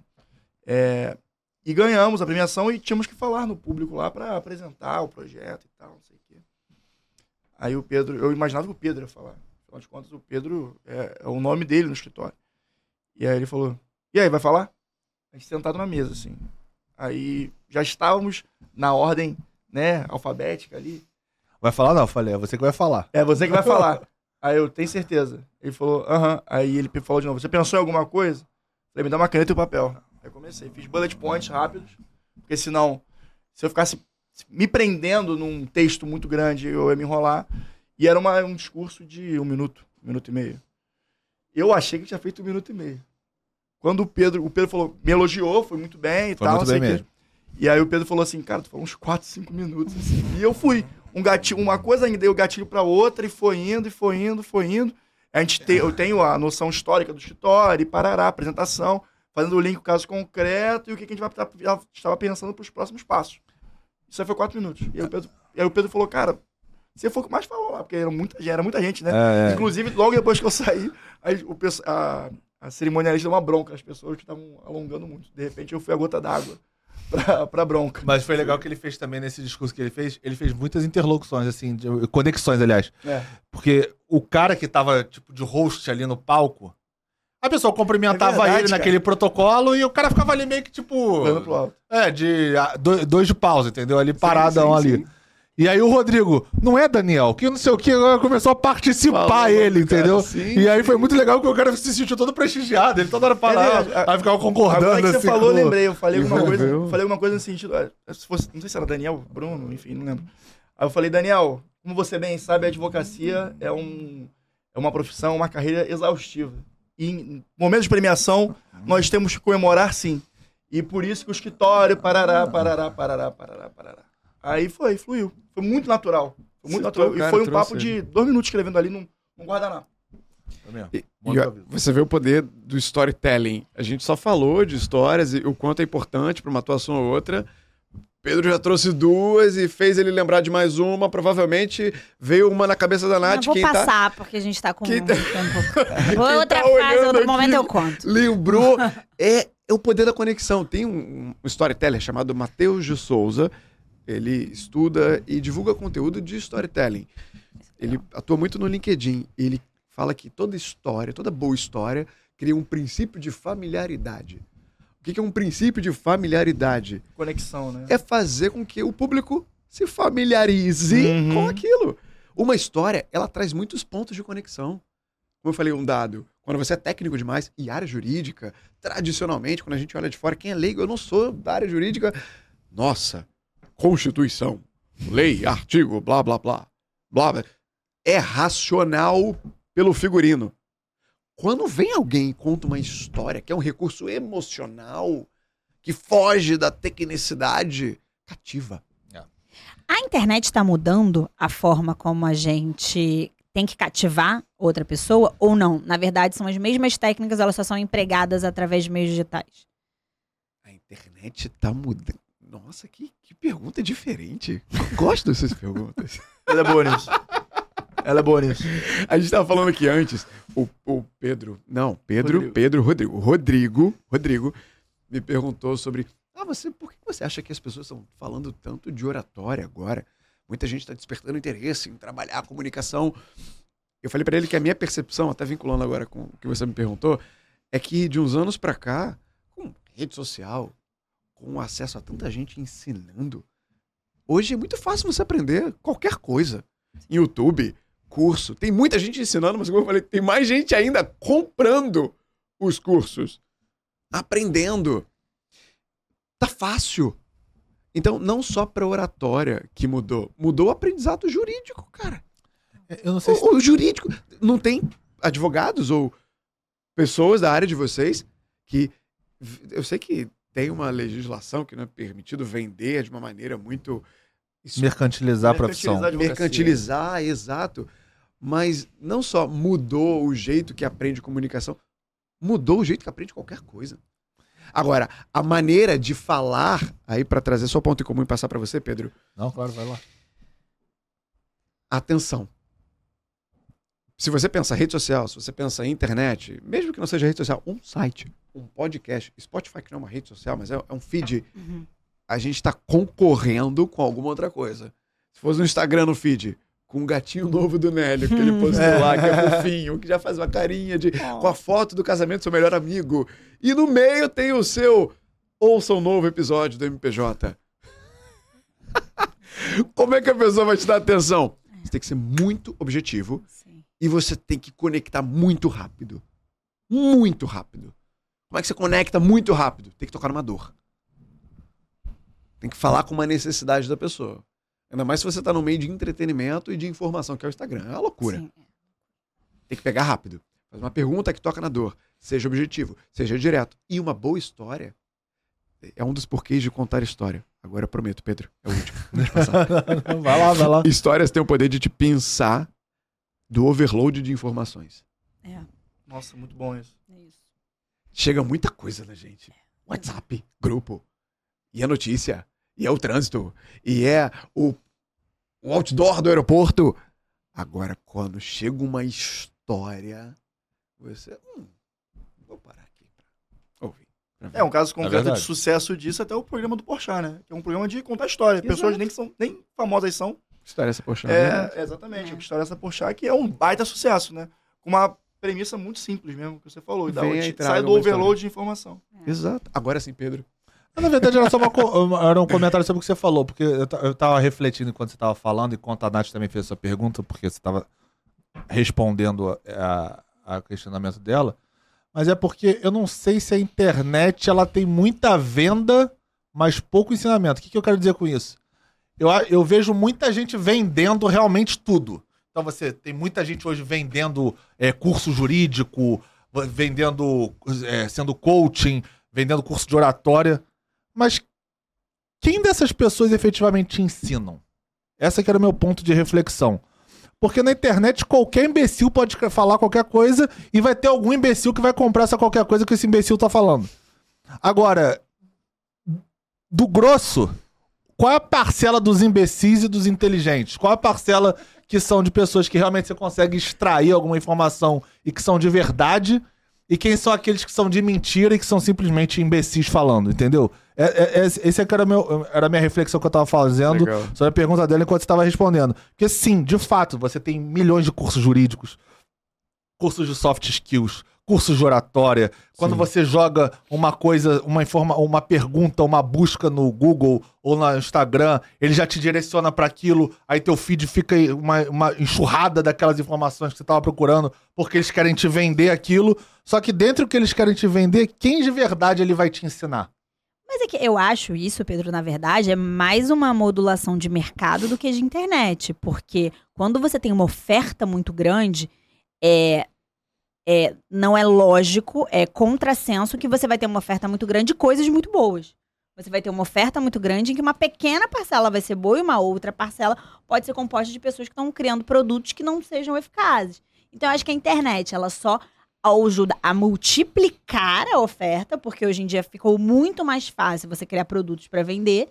Mas na prática, acho que sempre foi assim. Só que hoje em dia você conseguiu multiplicar a oferta. Se você multiplicou a oferta, você conseguiu aumentar o número do que era ruim. Multiplicar o alcance também. É, eu, eu, eu não sei se eu concordo, eu entendo o seu lado. Talvez em 90% dos casos isso se aplique, mas no caso de educação, não. Porque antigamente, se você quisesse aprender, você tinha que ir para a escola, você tinha que frequentar uma universidade, um curso especializado na matéria que você Sim. ia fazer, contratar um professor particular. O cara que te dá aula na internet, ele é professor, ele é formado, ele tem experiência naquilo que ele tá falando. Às vezes ele assistiu o curso de uma outra pessoa que nem é formado aula. naquilo e ele tá dando o curso de uma coisa que ele nem é. Entendeu?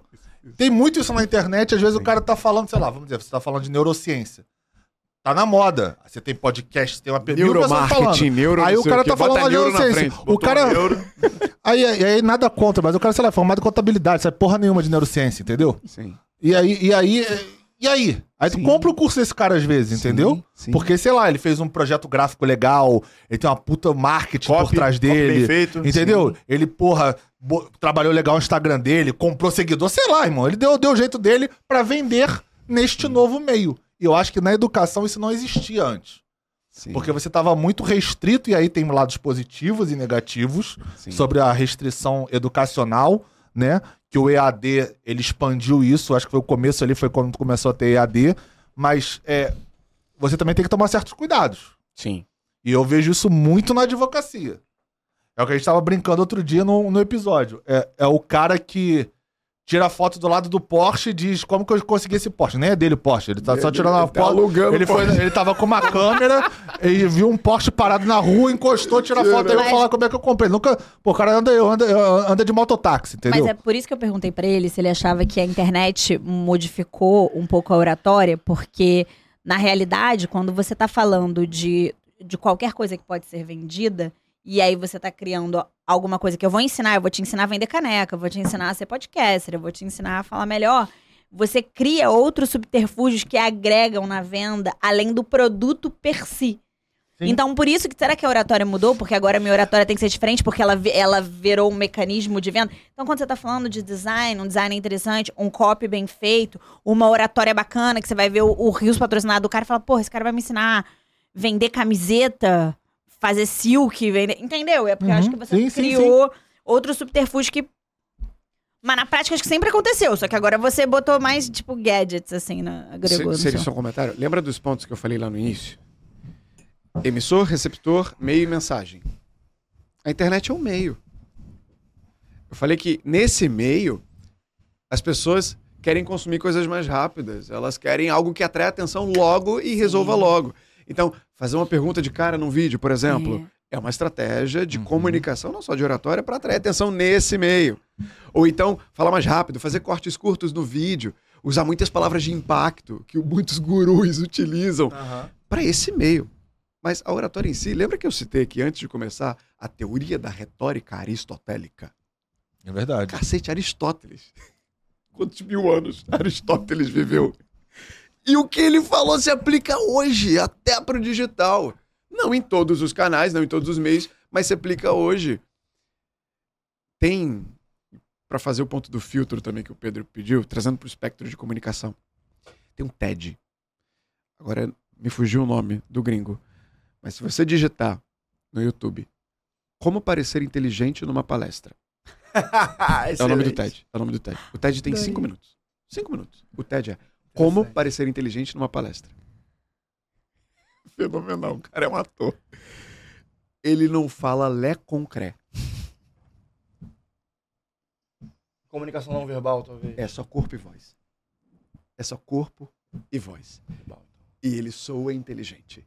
Aham. É a diferença. Como é- O filtro trazendo para o espectro de Uhum. comunicação. Meu amigo, corpo e voz. E aí você tá mais um insider. Claro, à Insider vontade. número 200, com a Marta Gabriel, que é uma das maiores futuristas do país. Você percebeu que quando eu citei a do neurociência, eu falei, poxa, ela é uma doutora em neurociência. É aqui que a gente pega o ponto de credibilidade. Ah, não É só no acadêmico, também no acadêmico. Mas é o que a gente falou de bolha. Cara, Marta Gabriel falou de pensamento crítico. Ela fala que no final das palestras dela, pô, ela é keynote dos maiores festivais do país, lá do RD, o RD Summit. Ela é keynote speaker dos maiores eventos. No final da palestra dela, ela fala: duvida de tudo que eu falei. Vai buscar. Vai ver se é verdade o que eu tô falando. Meu amigo, a maioria das pessoas não tem pensamento crítico. É verdade. Aí eu pago Não três. tem. Simplesmente absorve. Ah, oh, legal, eu vou. Então você pode ser raso feito um pires, como diz o Fabrício, e você vende na internet. É verdade. E aí você me pegou três pontos que, que, que muito falam. Uma coisa, quando o Rodrigo foi trabalhar no escritório, eu falei, é, cara, advocacia, eu falo isso pra todo mundo lá, é, busca a informação, não seja advogado de ouvir falar. Porque todo mundo sabe direito. Ainda mais hoje em dia, com em ministro do STF e tal, todo mundo sabe de direito, todo mundo tem uma causa ganha, tem, todo, tem todos esses chavões assim que você ouve. Então, se alguém te dá uma informação, já parte do pressuposto que ela tá errada. Se ela tiver certa, ótimo, você se aprofundou, estudou sobre aquilo, você vai ter até mais embasamento pra falar. Show. Mas duvida. Sempre duvida. Porque todo mundo fala de direito, todo mundo sabe da tua matéria que você vai falar. Você vai falar alguma coisa numa reunião, o cara já sabe o que você tá falando. Ah, eu já sei. Pô, já sei, tu tá fazendo o que aqui na minha frente? Vai lá e resolve então. É. Entendeu? Não te chamei pra vir aqui tirar tua dúvida. Cara, você que teve- veio aqui me tirar tua dúvida. Teve uma situação... Mas antes de sair, você paga aqui minha hora, tá? Porque eu Ah, gastei não, minha hora aqui falando com você. Teve uma situação muito, muito específica um dia que o Pia tava viajando, eu acho. E a gente tem uma cliente em comum. E aí ela me ligou. Aí eu falei, tudo bem, fulana? É, pode falar, tem, tem que tomar cuidado pra não falar nome. Ah, É, pode falar o que aconteceu, não sei o que, tarará. É, aí ela me explicou. A gente teve uma reunião com o Pedro. E o Pedro falou isso, isso e aquilo. E queria conversar comigo. Eu falei, ok, mas o que que você quer se o Pedro te contou tudo? Entende? Ela buscou tudo com o Pedro, aí depois foi buscar tudo comigo. Parece que ela queria dar o double check, não sei. E aí eu fiquei. Ou ela queria atenção. É, que atenção. Ela quer a, a nossa tese é que ela. Não, esfera ela- psicológica já, Mas né? faz É, parte é, da, é. da hora psicolo- do psicólogo, mas a gente não tem, é, no caso, a É, mas graduação. o advogado todo, é, todo advogado é um pouco psicólogo. De querida, não eu tô te técnico. prejudicando. Eu não tenho as hard skills. mas aí- Recomendo, É. recomendo. Mas aí voltando às outras duas questões, e aí, outra vez, a minha cabeça ela é meio maluca. E aí é completamente diferente o que eu vou falar, então. é, não se choque. Quando você falou sobre a palestra do cara, sobre argumento, de persuasão e tudo isso, é, me lembrou muito Schopenhauer, né? Porque o Schopenhauer ele tem um livro de como vencer argumentos sem ter razão, né? 38 É verdade. Então, assim, para vencer é- o debate, sim. Então, é, me pegou. E aí, quando você falou que outro caso que você comentou sobre é, fazer uma palestra, eu acho que o cara deu e ele não fala nada de coisa nenhuma, mas dá uma Isso. palestra sobre isso, me lembrou num paralelo sobre o Whindersson Nunes num, num, num podcast que ele fez, ou numa, num vídeo que ele gravou, sei lá, que ele fala: você não precisa cantar em inglês. Nenhuma música. Você pode isso, é- só cantar fazendo som. Eu já vi esse Você vídeo. não precisa saber É um inglês. vídeo.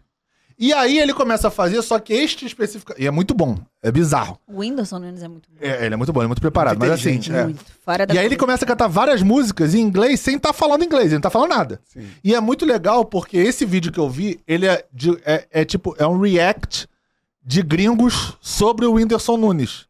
E ele, caraca, ele é igualzinho o Michael Jackson, não sei o que, ela falando, pô, canta muito bem, não sei o Aí que. ele. E aí, a brasileira que está nesse react, ele fala: Você sabe que ele não falou absolutamente nada, né? Ele, não, ele cantou Michael Jackson, ele, então presta atenção pra ver se ele fala alguma coisa. É só Aí a mulher fala. Gente, eu... aí a, a- a mulher surta assim, ela, caraca, até eu não percebi que ele não estava falando nada, ele só estava fazendo som. E aí ela se liga pra você ver, tipo assim, nesse lado ele é muito bom, mas ele não estava falando absolutamente nada, não sabe falar inglês, entendeu? Sim, sim, me lembrou total. esse, esse cara O não verbal, o não Sim, verbal, sim. o corpo e a voz, cara.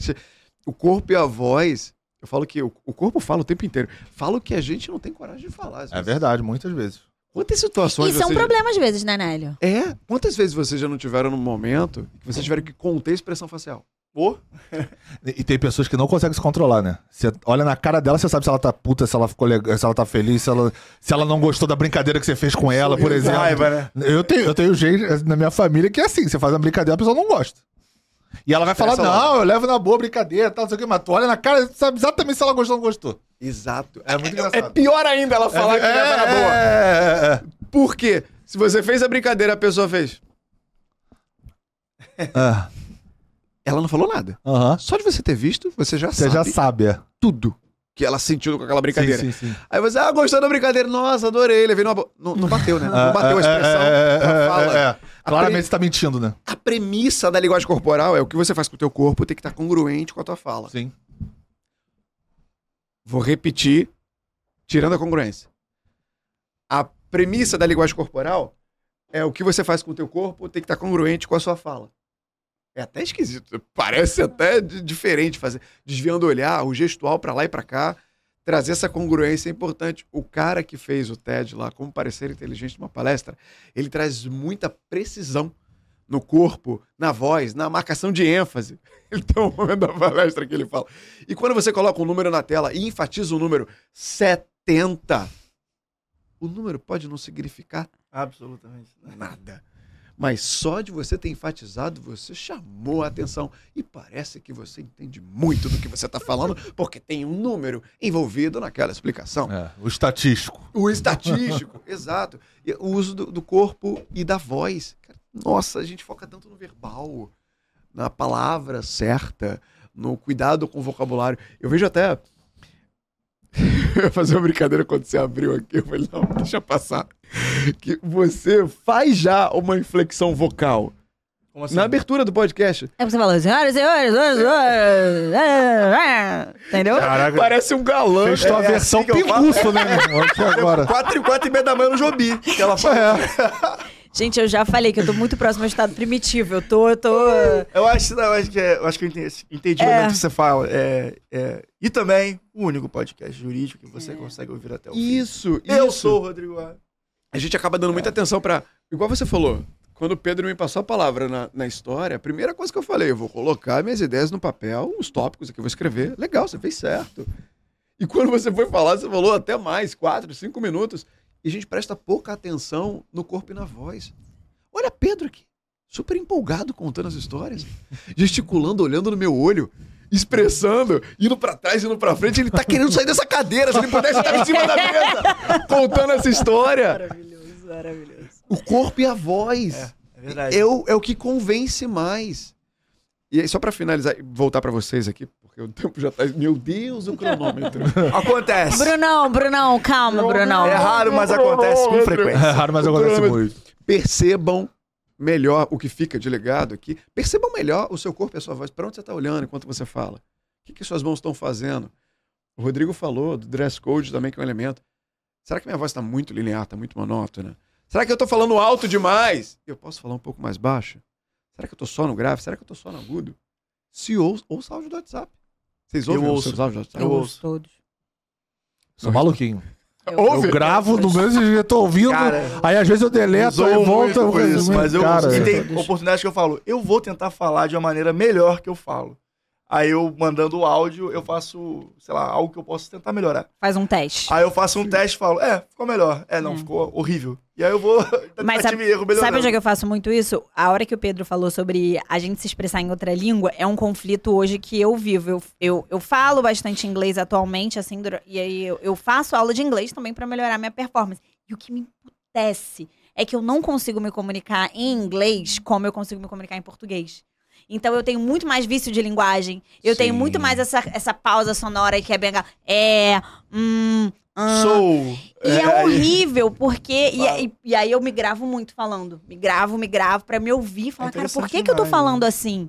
É horrível, eu não consigo. Eu, eu acho até. até Essa é uma coisa que eu pensei, também maluca assim. Mas é. Será que as pessoas que me conhecem falando em outra língua, elas têm uma percepção diferente de quem eu sou? Será que eu sou diferente pra ela do Total. que quem me conhece? Eu acho que sim. É, Total. né? Ah, Porque a linguagem muda. E também você... É o jeito que você parece ser. É isso. E- Muda completamente. E talvez, eu, assim, e eu tô, posso tô falando isso e eu posso ser totalmente corrigido por você, né? É, eu acho engraçado também porque a pessoa, talvez uma pessoa estrangeira, não tem as referências culturais que nós temos aqui no Brasil. Então, Sim. uma vez você falando dessa forma, é, como você fala aqui, só que talvez em outra língua, adaptada, ele não vai pegar essas questões de referências culturais. Sendo assim, ela, ela vai ter outra percepção do que nós estamos tendo aqui nessa mesa. Não, eu acho isso que você falou, pra mim, é o ponto de divisor de águas de duas pessoas que são fluentes. Vamos botar duas pessoas que são fluentes. Legal. Mas uma ele ficou fluente porque ele morou naquele determinado país que fala aquela língua. O outro ele é fluente porque ele é um puta do acadêmico. O cara fez. gabaritou o curso, Mergulhou, né? começou no 01 lá do cursinho de inglês que seja, e terminou, a, sei lá, cultura inglesa, que é um bom curso de inglês, com fazendo teste, podendo ser, dar aula e todas os. Cultura inglesa patrocina a é, MPJ. Pra falar, aceitamos publicidade, cultura inglesa, as portas estão abertas. E aí, essa é a diferença por quê? Porque toda língua carrega um aspecto cultural. Uhum. É verdade. E quando você vai, você entende referências, as piadas você começa a entender, Uhum. você começa a entender os ganchos, outra vez, referências culturais, referências locais. E isso, isso tá muito na língua. Muito. Você não tem como dissociar. Cidade grande, então o Isso- bairro muda a forma como você E fala. se você não tiver aulas com professores locais e não vivenciar aquilo, acho que você perde muito isso. Então, por exemplo, eu sou fluente em inglês porque eu morei nos Estados Unidos. A prática do que você falou é muito diferente. Porque se você tem a prática, que também foi uma coisa que você falou, você desenvolve mais, aquilo vai mais fluido na sua cabeça, você tem as referências, beleza, aquilo co- acontece. Quando você não tem a prática, de repente você pode ter. Com certeza tem. Várias pessoas que se formaram em inglês que falam muito melhor do que eu. Sabem muito mais gramática, sabem muito mais os conceitos e tal. Mas ela é uma acadêmica inglesa. Entendeu? Ela é uma acadêmica na língua inglesa. Com certeza vão ter nuances da experiência prática que eu vivenciei lá que ela não vai ter. Culturais, é, exato. Então, essa, essa diferença, isso que você falou, eu achei sensacional, porque é exatamente isso. A questão de todo o idioma, pra mim, ela carrega um laço cultural intrínseco na língua que é muito importante pra você aprender de fato a fluência da língua. Gostei da batida É- na é mesa. comum. A ênfase. Acontece. É a ênfase. É o Exato. corpo falando O junto. corpo fala. Vou subir aqui na mesa agora. Ataque de oportunidade. Posso deixar uma pergunta pra audiência? Claro. Claro. Mas antes você- que ele faça a pergunta, eu tenho que pedir pra vocês nos seguirem nas redes sociais. Arroba, manda pro Jurídico Podcast, manda pro jurídico.pdc, na- tanto no TikTok quanto no Instagram, além de manda pro Jurídico Podcast, nas principais plataformas de áudio e vídeo. Interajam, curtam, compartilhem nossos conteúdos, porque toda interação é muito mais que bem-vinda para que assim sigamos nossa missão de desenvolver repensar e refletir cada vez mais essa bolha virtuosa que tanto insistimos em desenvolver. Ih, já me enrolei aqui. mas tudo bem. Gostei, não, É, ficou legal. Mas eu, eu vou indo aos ficou pouquinhos. Eu- isso, isso também é uma coisa. Aproveitando aqui o, o gancho, treinar o mesmo discurso muitas vezes, você vai plugando é, gadgets que você falou, que ele vai se desenvolvendo com o tempo. Então, por exemplo, eu tava. Eu gosto muito de stand-up comedy. Sim.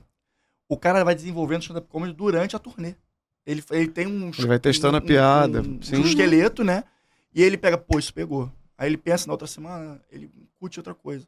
E isso é muito interessante dentro da oratória também, que não é algo quando você tem uma coisa é, projetada, mas tentar não fazer com que algo seja é, engessado, né? É Sim, bem que fique, que fique natural, que fique natural. Mas soou natural, porque você terminou a sua frase caindo pro grave e reduzindo a velocidade. É, que isso aqui eu faço semanalmente. Deu, deu, deu um efeito conclusivo, ficou bacana. As palavras, as palavras começaram a fugir do raciocínio, mas o não verbal pareceu que estava terminando na moral. Exatamente. Isso que é muito A pergunta que eu ia fazer, aproveitando a interação, já que o Pedro puxou esse ponto, e também da Nath, da linguagem mudar a gente, devem ter ouvintes que não são só do Rio, que vocês devem ter ouvintes São. de vários lugares do. Brasil, às vezes até do mundo. O que, na sua percepção, é comum ou cultura da comunicação do seu local? Por exemplo, no Rio de Janeiro, a gente falou muito do cara. Cara é um vício de linguagem muito carioca. Ou então fazer o EA meio cantado e alongado. Acrescentar a sílaba U, ou na verdade a vogal U, no final de algumas palavras que não existe, como alô, 12.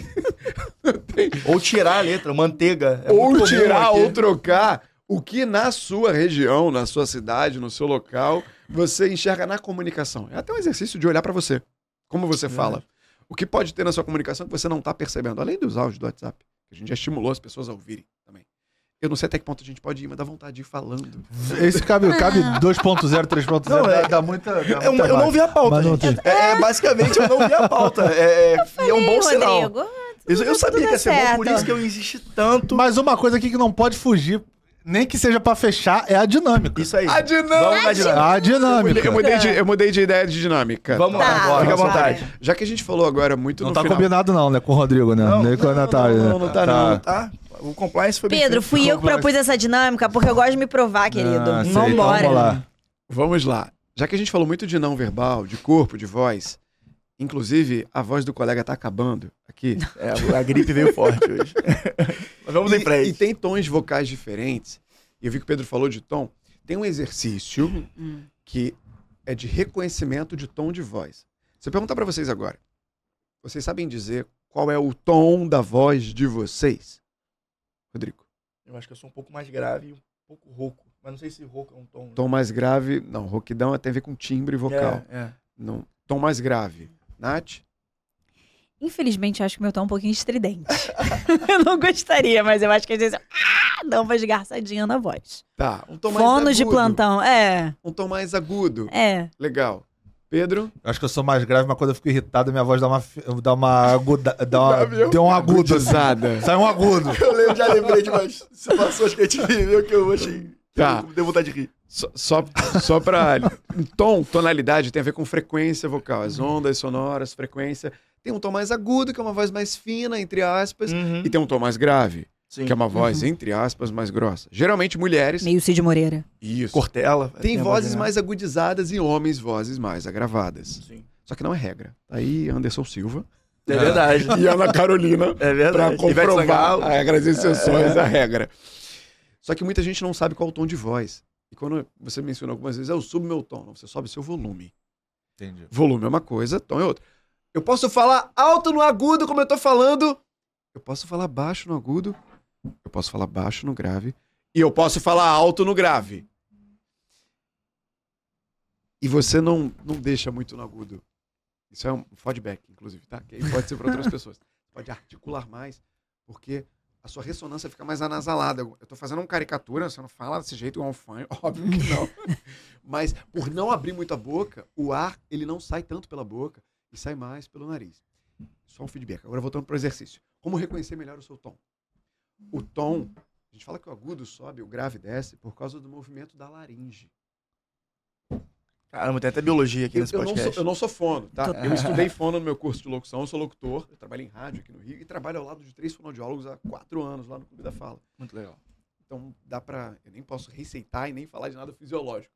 Mas eu não sei se o Bruno vai conseguir pegar a garganta. Dá pra pegar aqui. Fiquem atentos aqui à minha garganta. Vou até botar O o Rodrigo olha lá pra câmera. Tô botando Pra óculos. ver o movimento do agudo e o movimento do grave, vocês vão repetir isso comigo já já. Manda pro jurídico. Manda pro jurídico. Agudo, agora no grave. Manda pro jurídico. Caraca, bizarro. Não sobe. Manda pro jurídico. Perceberam? Caramba. Muito. Percebi. Agora, pega a sua mão, coloca aqui na garganta. Quem, de- é, quem tá vendo a gente rolar. agora? Quem tá vendo a gente agora? Claro, não é se você estiver no ambiente privado, porque se você estiver no metrô, você pode- No metrô. Tá no metrô. Na academia. O cara tá tranquilo. É o Samico correndo, ouvindo Spotify e se enforcando, né? Isso é verdade. O cara fazendo leg press, assim. Samico, se você estiver ouvindo, manda uma foto pra gente na hora que você estiver ouvindo. Vamos lá. A, a palma da sua mão tem, tem que tocar na sua garganta. Não precisa se enforcar, não. Não. É só Gently. abraçar a garganta. Legal. Agora vocês vão repetir, vocês aqui e quem tá em casa comigo, lá no agudo, lá em cima. Manda pro jurídico. Manda Manda pro pro jurídico. Legal. Não precisa, não, não precisa ser estridente. O, aí, o ideal é você conseguir sentir o movimento da garganta. Ah, tá, pra cima. Um pouco mais alto. Manda pro Manda jurídico. pro- Manda Manda pro pro jurídico. Legal. Agora vocês vão repetir no grave. Eita. Manda pro jurídico. Manda, Manda pro jurídico. Toca a palma da mão na garganta. Eu tô ouvindo. Manda pro jurídico. Manda. pro jurídico. Conseguiram sentir o movimento Aham. Aham. Legal. Assim você amplia a percepção de que tom de voz que você fala. Porque muitos homens não conseguem modular a voz, porque falam muito aqui embaixo, no grave. Uhum. E não sobem, não vão lá pra... Ninguém precisa ter o agudo da Xuxa e o grave do Cid Moreira. Não. Cada um tem o seu agudo e o seu grave. Mas é um exercício simples para você descobrir o seu tom de voz. Legal. Para aprender a modular ele. Entendi. Deve ter sido engraçado o pessoal falando. Mas acertamos? Você, Mas eu- você acha que acertamos nossos re- respectivos Conseguiram. tons de voz? É, foram pro exagero os dois, do Uhum. agudo. Manda pro jurídico. não, não precisa ser assim. Tem o quê de performance, É. né? Isso. Mas, mas é natural a gente ir pro extremo pra gente Pra conseguir conhecer, né? dosar. É pra conseguir dosar depois o Uhum. tom de voz. Mas agora um, um feedback, como você falou, pessoal até do que você disse sobre a, sobre a minha, a minha questão da minha voz, é muito engraçado. Porque todo mundo tem a voz que vocês ouvem e a voz que a gente ouve, É né? verdade, é verdade. Isso me fode back demais, porque a voz que vocês ouvem, ela tem esse conteúdo anasalado. Eu já tinha até comentado isso com vocês antes. Sim. A voz que eu ouço, ela tem zero. Então, é muito complicado pra mim, é, de repente precisaria de um professor pra me guiar, como falar mais aberto, como você estava falando com a boca mais aberta, porque eu não ouço esse anasalado, mas toda vez que eu me ouço, por exemplo, no podcast, alguma coisa É nesse sentido, verdade. eu vejo que a minha voz tem esse teor anasalado que não é o que eu escuto. Eu escuto a minha voz mais grave do que Então, realmente sai no, por- porque- no microfone. Porque qual é, qual é a questão? Se eu ouvisse ainda que pouco o anasalado, eu acho que eu conseguiria me ir me corrigindo Sim. e me policiando pra chegar no tom certo. Sim. Só que pra mim é zero. É zero, não tem nada. E, e eu, quando me ouço, não estou falando, mas eu, quando me ouço, por exemplo, no, No áudio na gravação, no áudio, alguma coisa, eu, eu já até tinha falado com ele. Sim. Falei, cara, minha voz é muito anasalada. É Vocês ouvem uma voz muito anasalada. Logo Tipo, não é como eu, como eu me ouço, entendeu? Tem um E é muito- sobre isso. De fato, a voz que a gente ouve quando a gente fala, só a gente ouve no planeta. É. A nossa voz de verdade, Pedro, Nath, Rodrigo e audiência, é a voz do áudio do WhatsApp. Sim. Aquela é a nossa voz. Porque a nossa. Tem uma explicação aí fisiológica de ressonância dos ossos da face. A gente ouve a nossa voz mais aveludada. A nossa voz é, É. muito mais gostosa pra gente. Sim, sim. É. Por isso que eu acho que eu canto bem. Eu acho que eu- qu- quando eu canto sozinho, eu falo, porra, canto bem, aí eu vou, aí eu vou ouvir e falo, caralho, realmente eu tenho que investir na advocacia. Pra gente ver se você canta bem Gente, ou não. quem é quer que eu- assim, eu Aí a canto, gente eu falo, porra, arrasei. Aí eu vou gravar, eu falo, pô, ainda bem que eu fiz Pelo advocacia. amor de Deus, Senão ainda bem tá morrendo. Imagina. Sim, total. Então há uma explicação biológica pra pessoa que quer se lançar cantando, mas não canta tão bem. É, uma falta de percepção. um TED pra vocês mandarem, colocarem Por favor, esse Não, TED. tudo. É um TED que fala só Tudo que sobre a a, gente- diferença Legal. da voz. Cara, Muito não legal. manda só isso, manda isso, manda os episódios do, do Insider que você sugeriu aqui. claro. Ah, legal. E também os outros TEDs. Você falou uns outros dois A TEDs. gente pode aí. deixar um falei, comentário falei. fixado também, né? Aí a É, Rebeca já tá surtando ali. Enfim. É, A com. Rebeca já tá. Meu Deus, quanto link eu vou ter que colocar. E também, o, vocês sabiam que o Nélio tem o This is Nélio? Ah, é? Ele tem um. A gente vai entrar no is Nélio. Já pensou nisso? Porque o Nélio tem uma, uma playlist de podcast que ele participou. Pô, legal. E aí fica a sugestão também que vocês Que quiserem aprofundar demais. mais o conhecimento de, de oratória, Achei muito chique. A pessoa que tem um This is Nélio, o dia que eu tiver um This is Natália, É mesmo, que o negócio você acha, Usher, Natália, assim. que eu insisti tanto na vinda desse rapaz aqui e vou insistir nas próximas também? Agora, quarta-feira à noite, eu sei que você tem um espaço na sua Tem, semana livre, tem, então tem. é, você não vai ter pra onde fugir. Fica Boa, aqui a informação. Boa. Não, mas eu não quero fugir, cara. Eu adorei estar Não, aqui. eu tô brincando. É porque eu dava aula. Eu sei, eu sei. É. Quarta-noite direto. E a partir de agora de- foi agosto que eu parei de dar aula quarta-noite. E calhou de você me convidar. Falei, Caraca, tô Graças a Deus. É, pois é. Maravilha. Nélio, você quer falar mais alguma coisa? Deixar aí suas redes sociais? Falar mais, mais alguma provocação pro público? Por que não também?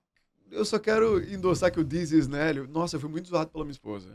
tá se achando cantosão você. Tá achando... Mas na verdade, só pra justificar, é porque eu queria organizar as entrevistas de podcast que eu já dei. Eu falei mais de Sim. 10, mas já tem mais de 20. Caramba. caramba! Já tem mais de... E esse aqui agora vai ser o mais recente, vai estar lá no topo do Olha. This is Nélio. Olha no aí. Spotify. É uma playlist só com entrevistas de podcast que eu falo sobre comunicação, sobre minha vida. Tem podcast que não é só oratória e tal. Então, se quem quiser, se você está ouvindo no Spotify, pode ser um gancho de continuidade para você É. ouvir outros episódios de podcast. Eu, esse ano, não estou produzindo conteúdo.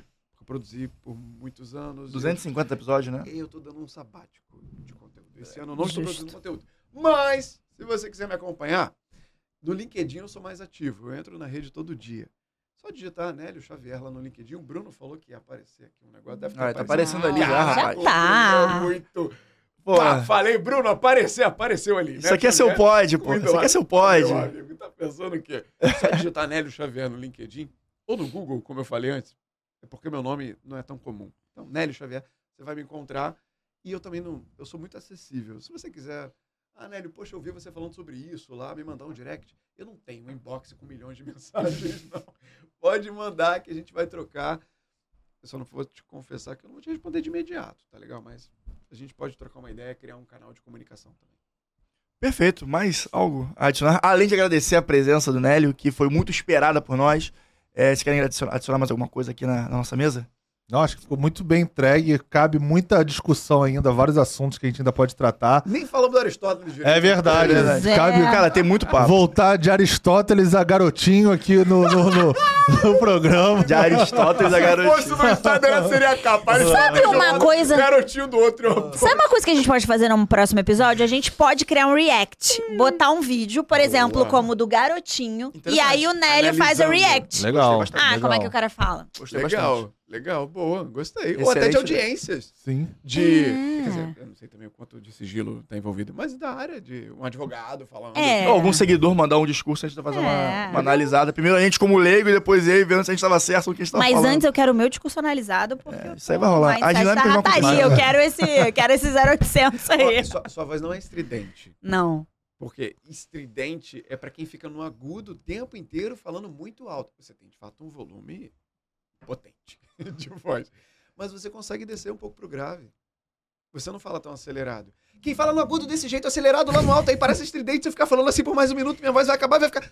É meio Xuxa, Fica né? insuportável. A Xuxa é Meio que cansei aqui só. Exato. A sua voz não é estridente. Vale cuidado com o vício de linguagem, tá? Se você quer um feedback, um Hum. feedback. Acho que todos nós aqui, né? De maneira geral, todos nós temos um pouco de vício. E tem que saber quais são pra você corrigir. Ninguém corrige o que não sabe que tá errado. Cara, já observei você falando, em momentos que você ficou em silêncio, eu falava, eu pensava assim, eu ia fazer um vício de linguagem nesse momento. É a tal da competência inconsciente. É. Eu já treinei Sim. tanto que pra mim eu não tenho que pensar pra fazer pausa. Eu simplesmente pauso e continuo falando. Porque eu já fiquei muito consciente em tirar vício. Me... E, e a gente é viciado em preencher silêncio. Então, se você Isso. pausa, a gente. É Isso isso é uma coisa, a gente tem que melhorar nisso. Um abraço, silêncio. Não. Silêncio também comunica. E valoriza o discurso. Sim, também. E se a gente deixar, a gente vai voltar pra pauta. Exatamente. É, dito isso, senhoras e senhores, doutores e doutoras, declaro encerrado mais um episódio do Manda pro Jurídico Podcast. Muito obrigado pela sua audiência, por nos, nos ouvir até aqui. E para qualquer outra dúvida, eu tenho certeza que você já sabe, né? Manda pro Jurídico, valeu, grande abraço e até semana que vem.